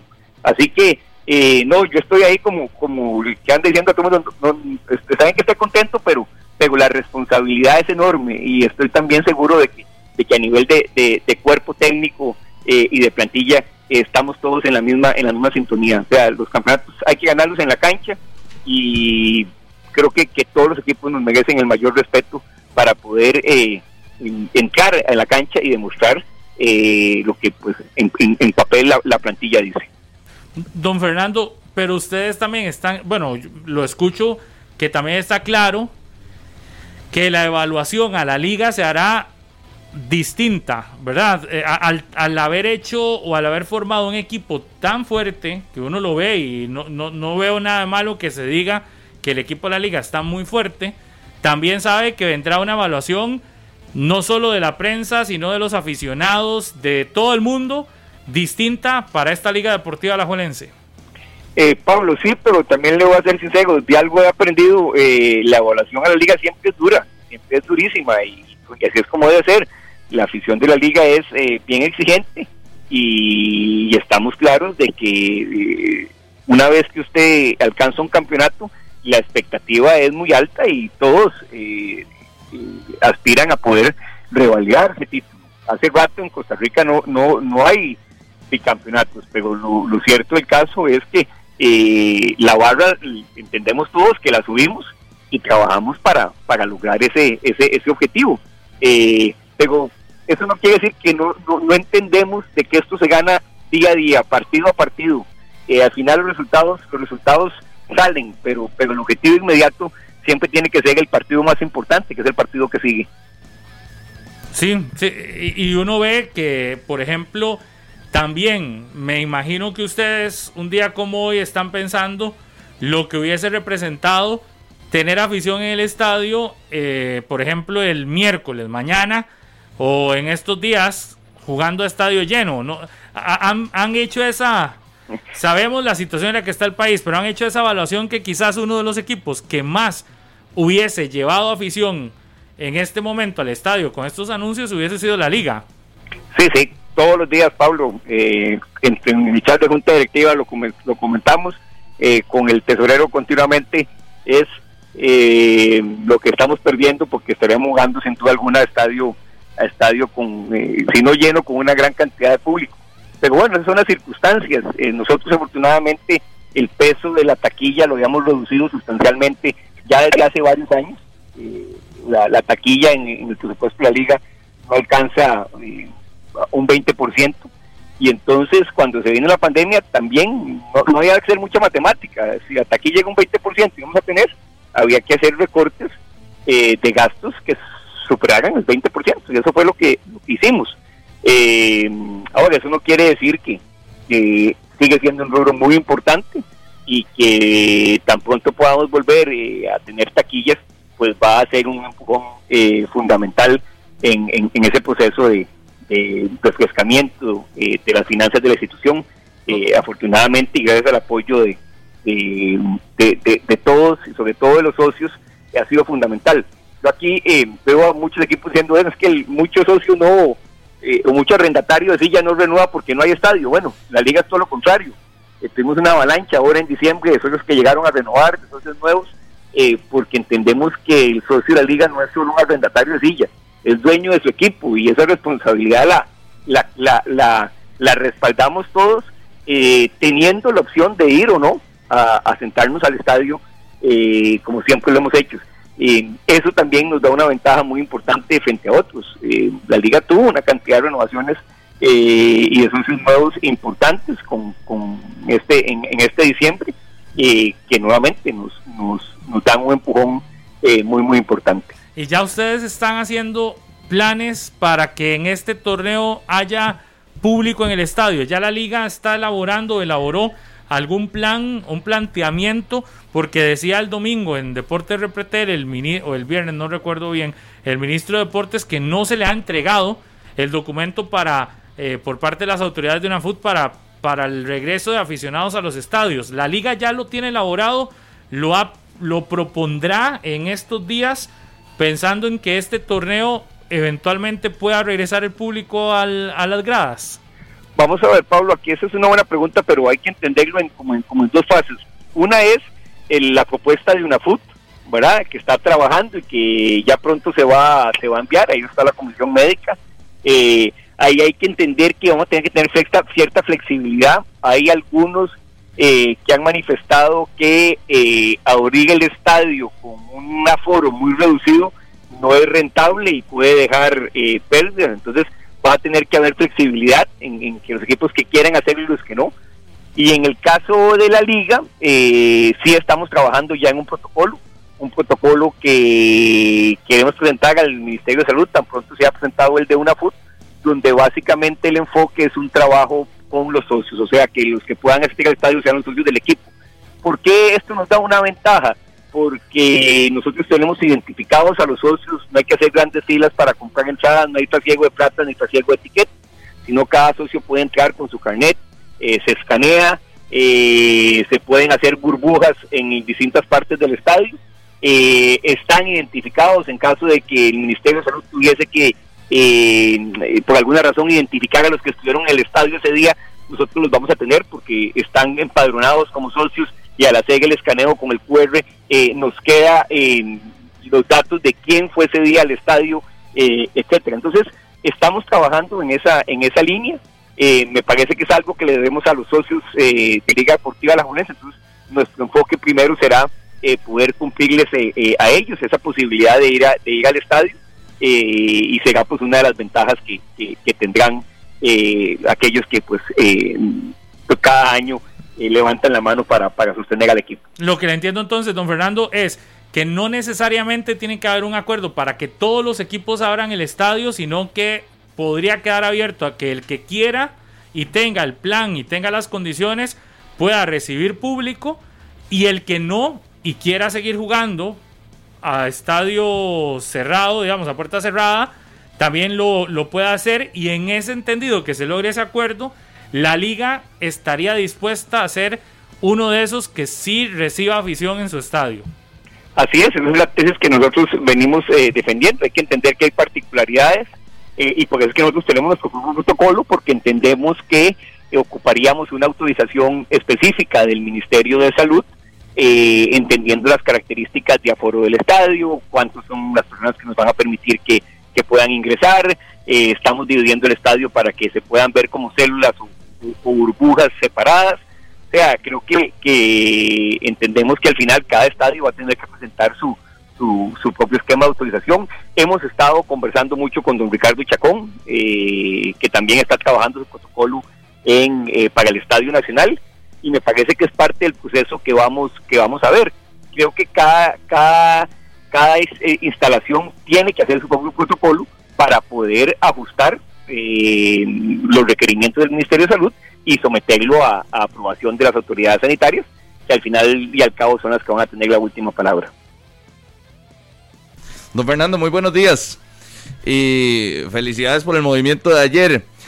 Eh, el aficionado lo que más se pregunta y, está ansioso es cuándo va a debutar Venegas, cuándo va a debutar eh, Daniel Arreola y Marcel Hernández. ¿Usted tiene claro cuándo tienen posibilidades reales de que ya estén? Entiendo que hay un papeleo pendiente, pero ¿qué le han dicho? Lo más reciente que le han dicho para mañana, por lo menos el primer partido en la primera jornada. Muy buenos días. Sí, buenos días. Eh, muchas gracias, Rodolfo. No, en realidad está, todo el equipo está el equipo administrativo está, está corriendo. Yo no tengo claro de que vayan a estar todos disponibles para mañana. Eh, sí hay que reconocer que el trabajo que hace eh, Mingo Reyes y, Marvin en la liga es, es eh, fundamental y son bastante expeditos, pero bueno, han tenido que correr mucho en los, en los últimos en los últimos días y, no tenemos certeza de que vayan a estar todos eh, habilitados. pero si no es para este partido, yo espero que, que muy pronto puedan puedan estarlo. ¿Hay uno más cercano que otro para, para debutar mañana, don Fernando?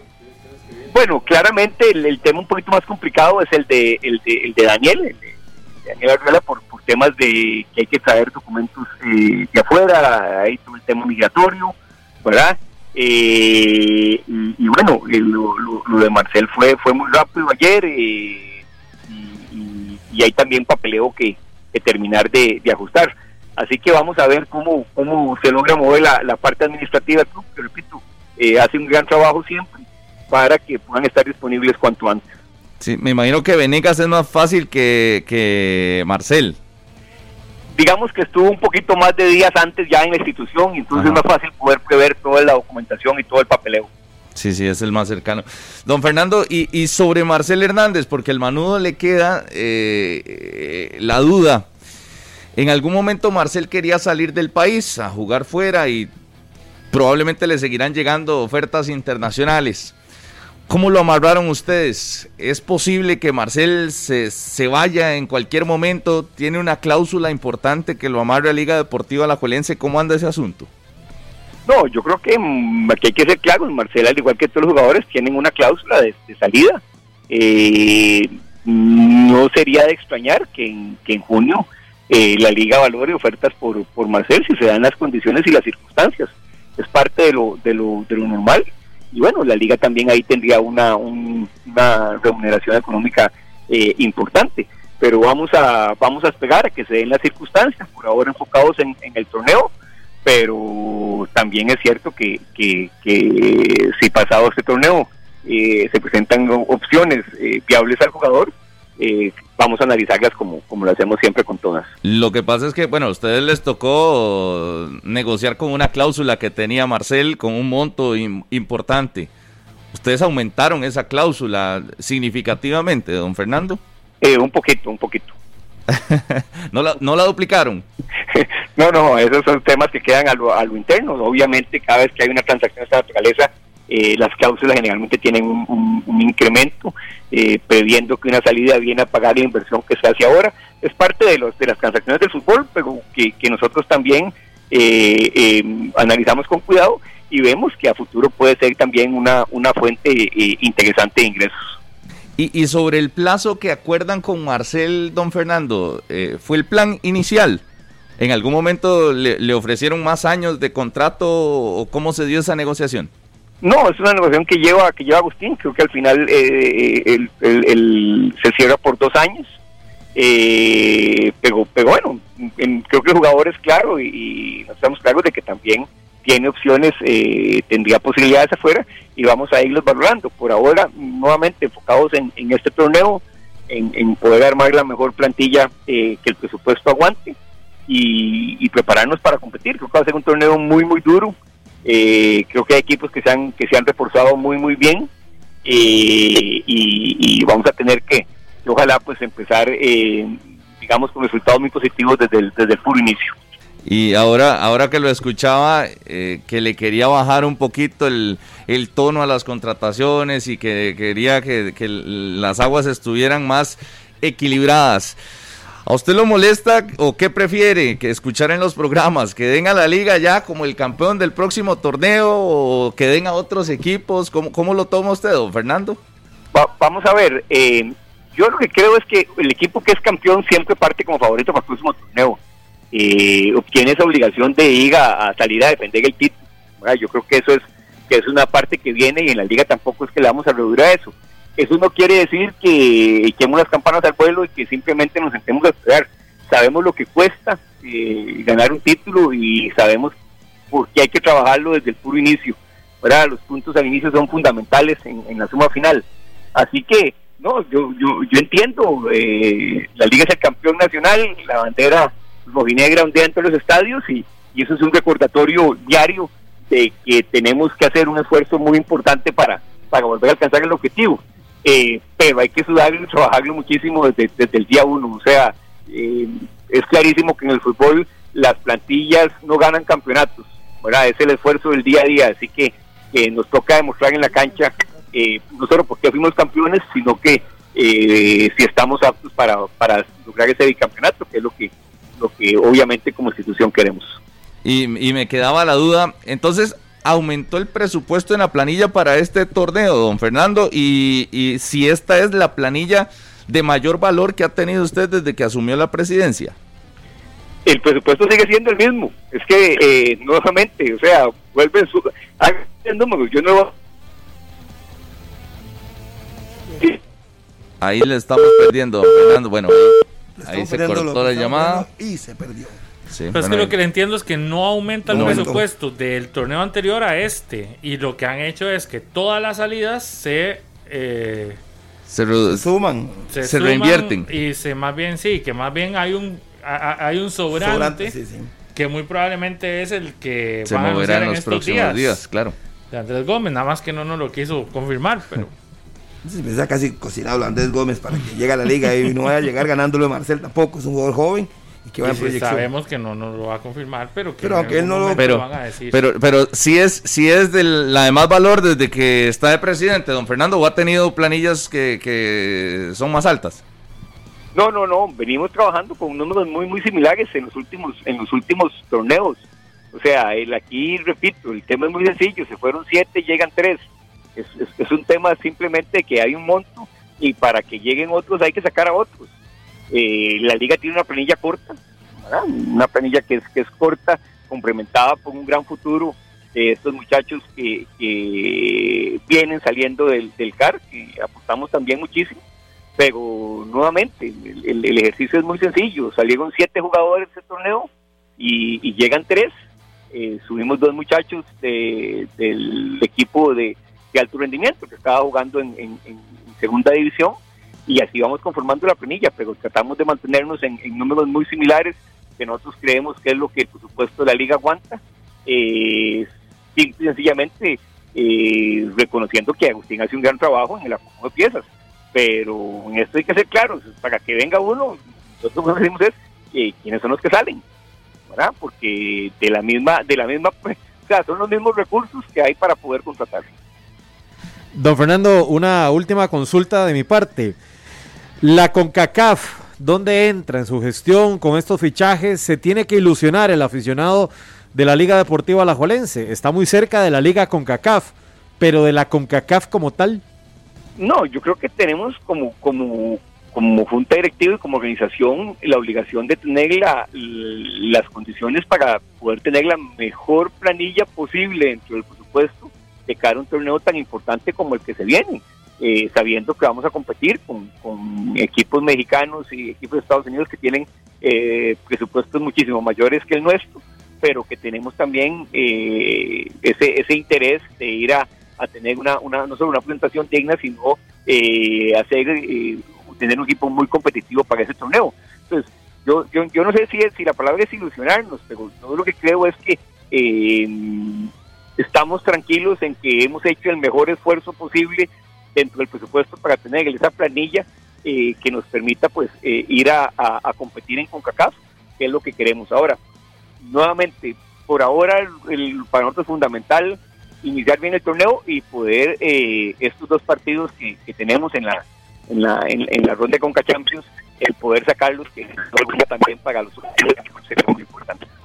Fernando, agradecerle aquí en 120 minutos para que pueda continuar su viaje ya de vuelta a la realidad, al trabajo, a la universidad y agradecerle por estos minutos de aquí en 120 minutos. Eh, muchas gracias, Harry, que muchas gracias a ustedes por, la oportunidad. Siempre un placer compartir con, con ustedes. Saludos. Gracias, muy amable, al presidente de la Liga Deportiva Alajuelense. Eh, quiero saludar rápidamente a Justin, Justin, ay, ya le digo, Búsquelo, yo saludo a Tiburón Castillo se me olvidó el apellido, es que Justin Campos. Pero no el, déjeme saludar, técnico. No el técnico. Déjeme saludar a mí entonces. Tanto que Justin que cumplió años ayer y ah, que ayer se me no pudimos saludar. Un gran abrazo y que cumpla muchos años más.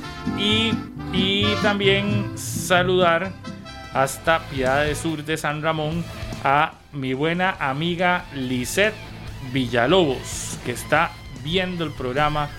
Un abrazo para Lisette. Mm, yo voy a saludar a Manuel Gómez, a mi primo Manuel Ayul y a Alan Usaga, que están planificando por ahí un campamento de baloncesto para niños durante estos días. Pero hoy voy a estar publicando la información para los que están libres en estos días. Son buenos para el básquet, esos tres, así que van a estar en un campamento en estos días ahí, con todos los detalles. Pura vida, saludos. Las 10 de la mañana con 30 minutos. Hoy arranca el campeonato nacional. Sí, hoy, aunque usted no lo crea. Muchos no están tan familiarizados con los horarios. Hoy arranca, hoy es el primer partido. Mañana habrá también juegos y pasado mañana también, si Dios lo permite. Pero hoy sí arranca nuestro torneo local de fútbol que va rapidísimo. 10 de la mañana con 31 minutos. Ya, ya, ya, ya volvemos. Continuamos 120 minutos, 10 con 36. Hoy arranca el Campeonato Nacional, el equipo de Guadalupe FC, que para que Robert Garbanzo, que está ahí, sepa que hoy no lo puse eh, para no descenso. Creo que el Pérez León es el equipo que luego un poquito más débil. Así es que, para que lo sepa, ahí lo puse hoy. Así es que, Robert, buenos días. Hoy arranca el campeonato. Pero aparte, perdón, nada más, pero aparte, si usted lo pone para el no descenso, no vio el torneo pasado. Quitándose el tiro. No, no, no, no digo yo, porque si, Jugó bien, si Guadalupe, el torneo, es el mismo Guadalupe el torneo pasado. Estaría muy lejos del descenso. Sí, por eso puse Pérez. Es que dice, me, me llamó la gente de la nación que pidiera los Ajá. dos. Entonces me puse Yo a también- equipo por equipo. Yo lo y puse entre los Pérez. primeros seis a Guadalupe. Sí, lo puse pero séptimo. uno espera que sea el mismo Guadalupe. Ojalá. ¿ah? ¿Cómo está el equipo, Robert? Para que realmente sea el Lupe Lupe de siempre. Buenos días. Buenos días, Harry, a todos los que están por ahí. Este, ya bien, bien, bien, como acaba de decir Pablo, es prácticamente el mismo equipo, prácticamente es, es nuestra sintonía, es nuestro método de trabajo, entonces, eh, sí, creo que, que vamos a seguir sobre la misma línea eh, y esperando luchar ahí arriba, ¿verdad? Es- esa es la meta, competir ahí arriba para ver si nos podemos meter. ¿Fue jugar Andrés Gómez hoy? Eh, sí, sí, sí podría jugar, claro. Alex, según Oiga. Robert, lo, lo veo que está muy concentrado. o sea, cada vez que le pregunto algo, me quiere gambetear. no, no, no, no, sí, sí podría jugar, y es parte de la plantilla. Este, y es un jugador muy importante para el club, pues sí, claro que sí podría jugar. Pero- no por qué no.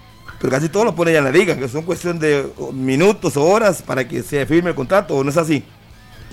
Ya, y por el momento no.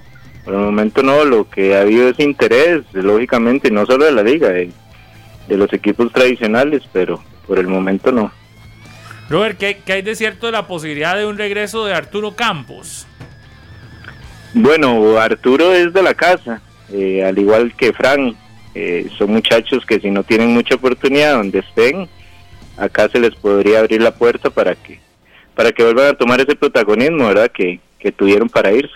Pero para ese torneo no, no es posible el regreso de alguno de los dos.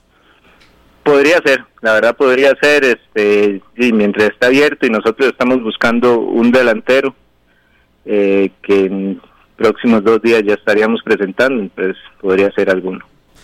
Robert, ¿qué tal? Buenos días. Eh, háblenos un poquito de este muchacho Raby Smith y del mexicano Arley Sandí. Eh, buenas, eh, bueno, lo del Rabbit es, eh, Rabbit se hizo en la Liga Deportiva La Jolense hace muchos años y ya tenía una carrera en segunda división.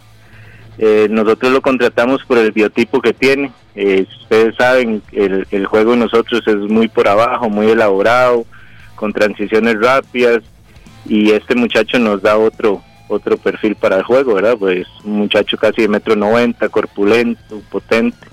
Entonces es para una segunda opción, ¿verdad? Y Arley, Arley es, es costarricense. Arley es un muchachito que tiene 18 años, que lo trajimos para, para hacerlo, para hacerlo como hemos hecho a otros, como hacemos a Andrés, a, Arturo, a Alonso Martínez, eh, bueno, podría seguir ahí por varios, pero eh, lo mismo, el mexicano es Diego Guacuja, que es otro muchacho de 18 años que es también para hacerlo. Eh, muchacho interesante, metro 84, delantero, este jugó en la Liga de Menores del América y estuvo en estuvo haciendo una prueba en el Oviedo de, de la segunda división de España ahora, pero por la pandemia no, no se pudo dar el, el paso, ¿verdad?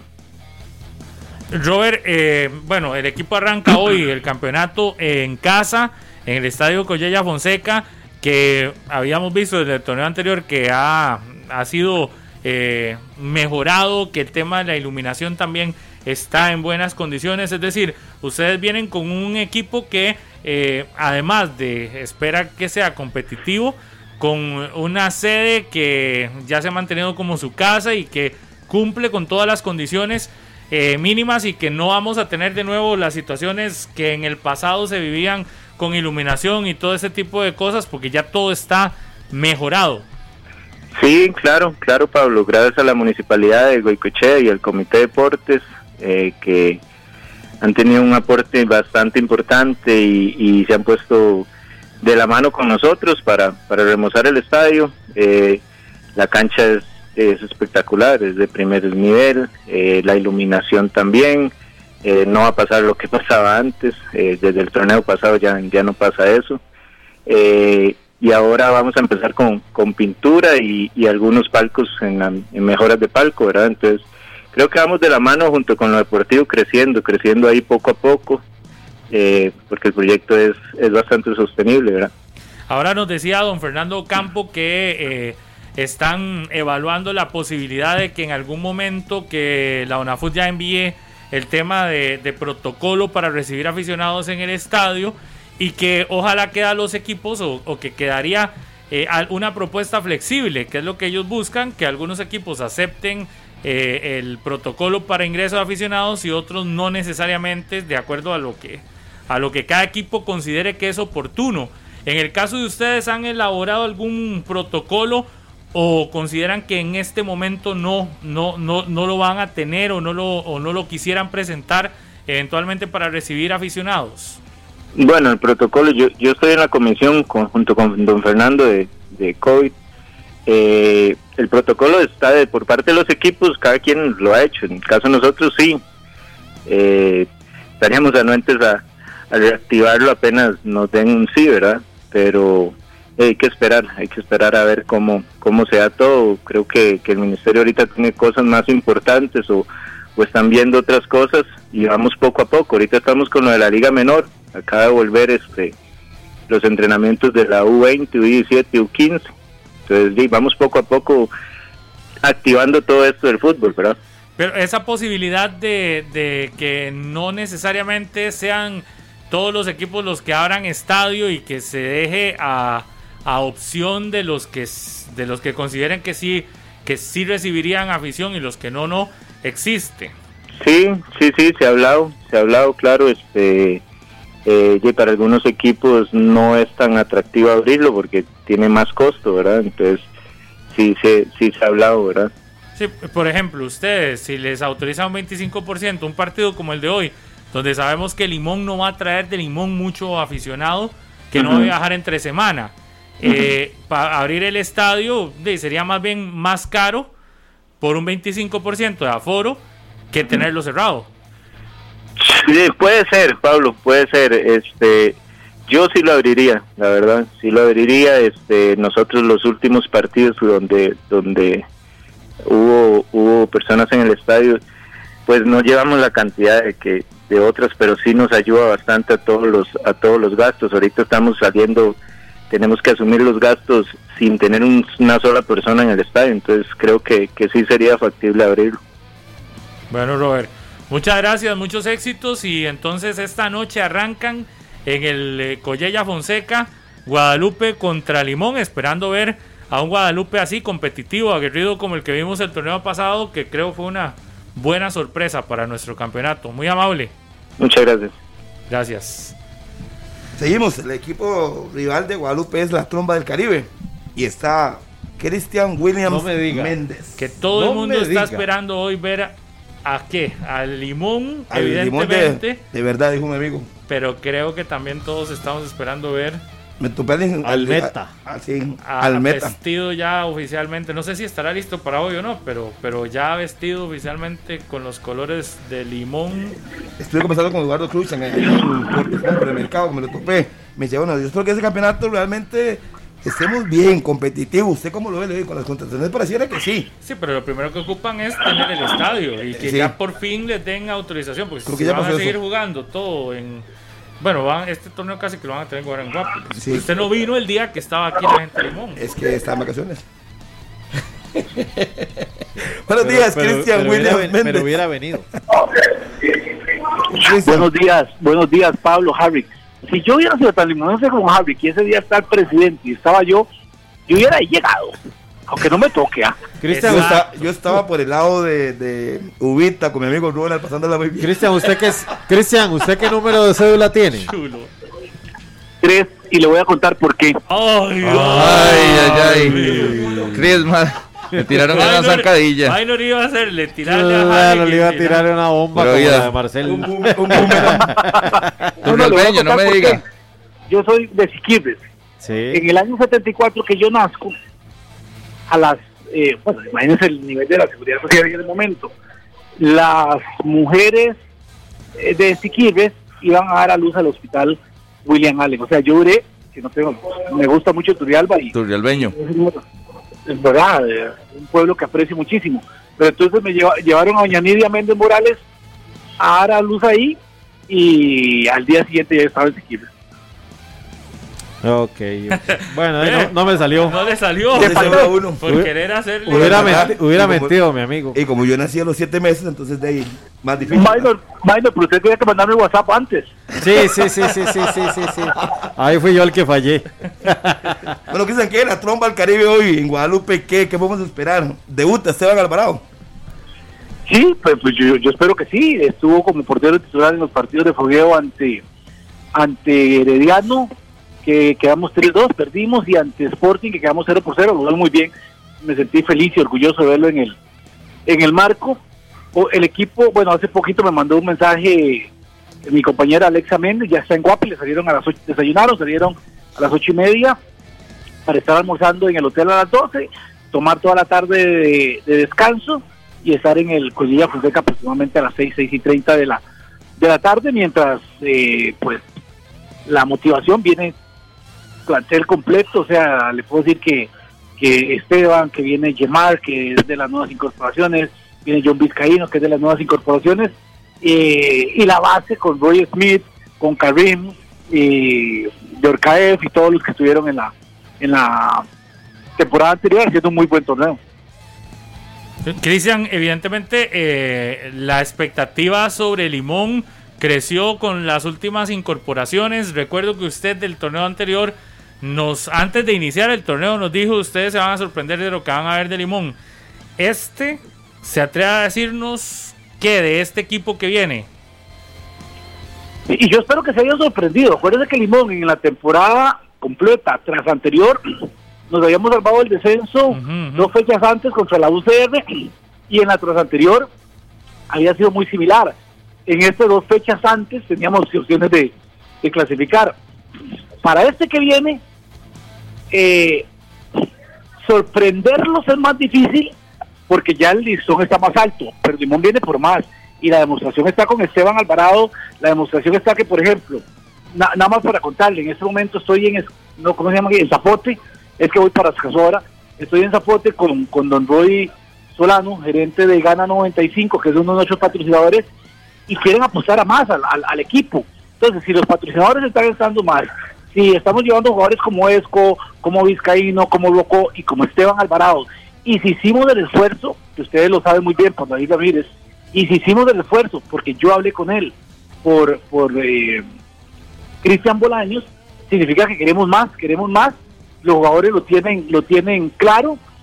Ahora, este campeonato yo lo veo más bravo que el anterior. O sea, yo veo mejor a Zaprisa, aunque la gente no lo crea, veo mejor a la Liga, veo mejor a Heredia, veo mucho mejor a Cartago, veo a San Carlos muy bien, pero también veo a Limón muy bien y queremos, queremos ser la sorpresa de este año para que hable bien a lo que yo estoy diciendo, para que hable bien a los patrocinadores como Roy y todo el grupo de, empresarios y para que hable bien a, nuestra afición. Cristian, eh, por ejemplo, dos temas. Primero, ¿cuántos patrocinadores en este momento tiene el equipo? Y además, este ¿Qué, ha pasado con el tema del estadio? Ok, con el tema del estadio, ayer, después de pues, septiembre, octubre, noviembre, diciembre, enero, cuatro meses, jurídico rechazó la apelación. Pero aunque usted no crea lo que le voy a decir, la rechazó porque las notas ni siquiera tenía eh, la firma de la persona. Ojo, y duraron cuatro meses para eso, pero bueno, no importa, ya está rechazada. Yo le quiero decir que todos de los inversionistas que iban a poner el dinero para el cambio, ante la inseguridad jurídica dieron un paso al lado, pero bueno, ya casi que tenemos casi que tenemos amorado los dos inversionistas. Ahora, la próxima semana tiene que ser ratificado el acuerdo de, del Consejo y pasar a trámite para firma del alcalde. Así que, que en 15 días podríamos decir que, que la sesión del estadio está aprobada. A partir de ese momento hay que mandar a China a traer la cancha, que dura, nos dice, 35 días en venir a Costa Rica, eh, durará unos 15 días el desalmacenaje y ponerlo en limón. Así que por este torneo no veo yo ninguna posibilidad de jugar en el Juan, en el Juan Cobán. Como se lo dije a ustedes hace 15 días, en después de salir de aquí con, con Norroy de gana95.com, voy para el Estadio Nacional, donde me espera doña Alba Quesada, para entregarle la carta de intenciones de Limón para poder administrar el estadio, el estadio nuevo. Así que podría ser que Limón, de no tener nada, si el Consejo de Deportes autoriza una sesión de administración junto a la Federación de Atletismo, podríamos tener dos estadios en pronto tiempo para hacer todos nuestros partidos. El tema de patrocinadores, ¿cuántos tiene hasta el momento el equipo? Ok. Eh, bueno, el patrocinador uno, que es don Celso Gamboa, tenemos, voy a ver la Palcolor, tenemos a American Outlet, tenemos a Stadium Source, tenemos a Gana 95 y ADN la prueba. ADN la prueba para muchos que están oyendo una salvada, ¿ah? para que no le metan goles por ningún lado.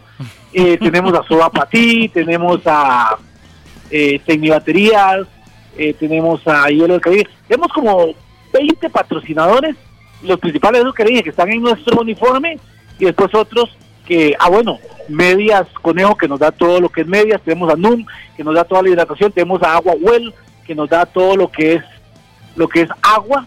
Entonces unos son de, de ingresos nuevos, otros son por canje y bueno, espero, por ejemplo, ahorita estamos hablando por una telefónica, no le voy a decir cuál es, pero es claro que si esa la logramos pegar, eh, va a ser muy importante para nosotros. muy bien. un buen, periodista, mi hermano. Algo aprendiste en esas dudas. bueno, no, creo, que, fue bastante claro, ¿no? Sí, sí.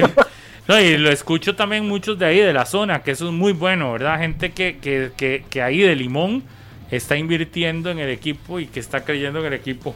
Cristian, muchos éxitos y esta noche entonces arrancan como visitantes y el sábado como locales ante la liga a las 3 de la tarde en el Eval. Sí, sí, sí, hoy, hoy no sé quién irá eh, a, narrar por ahí, será siempre un gusto tenerlos. Y, Pablo, ¿puedo hacer una petitoria pública para el sábado? Ajá. ¿Me puede mandar a Sebano? Es que con ese hombre no perdimos. no perdí, están, están con lo aparte de, ¿cómo se dice? Cuando se tienen los Amuletos. Sí, claro, sí, sí, sí, un amuleto, un aguizote. vea, vea, vea perdón, eh, eh, Limón, y en esto Harry no me deja, no me deja mentir, el Limón, el limonense, es jugador por naturaleza, es aguizotero por naturaleza.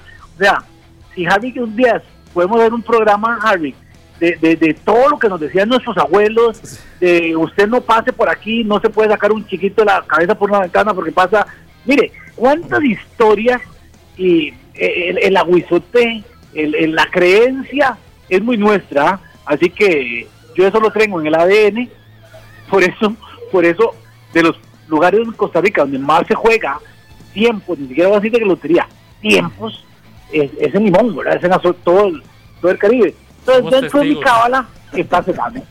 Sí, cuando mi mamá decía, usted se fue a fiesta y llegó tarde, no me entre de frente, entreme de espaldas, hágame el favor. sí, sí, sí, sí, sí, Yo libre, yo libre, lo que lo sacaban a uno otra vez. Do you think, man, Cristian Cho? Don't worry yourself. Muchas gracias, Cristian. Muchos éxitos y saludos a todos allá en Limón. Eh, saludos, saludos a bueno, vea, me dice, me dice, no, perdón, me dice don Roy Solano que tiene que hablar con, con ustedes ahí en Monumental, porque Gana 95 también quiere ser parte de la familia Monumental. Ah, buenísimo, claro, por supuesto. Ahí le da mi número. no, no, para sí, para que vea que, para que vea que aporto también a la causa. Claro, no, no, Para, para, contactarlos acá. okay, Muchas gracias, Cristian, un abrazo. Cristian Williams Méndez. 10 y 56, pausa y ya regresamos. Este programa fue una producción de Radio Monumental.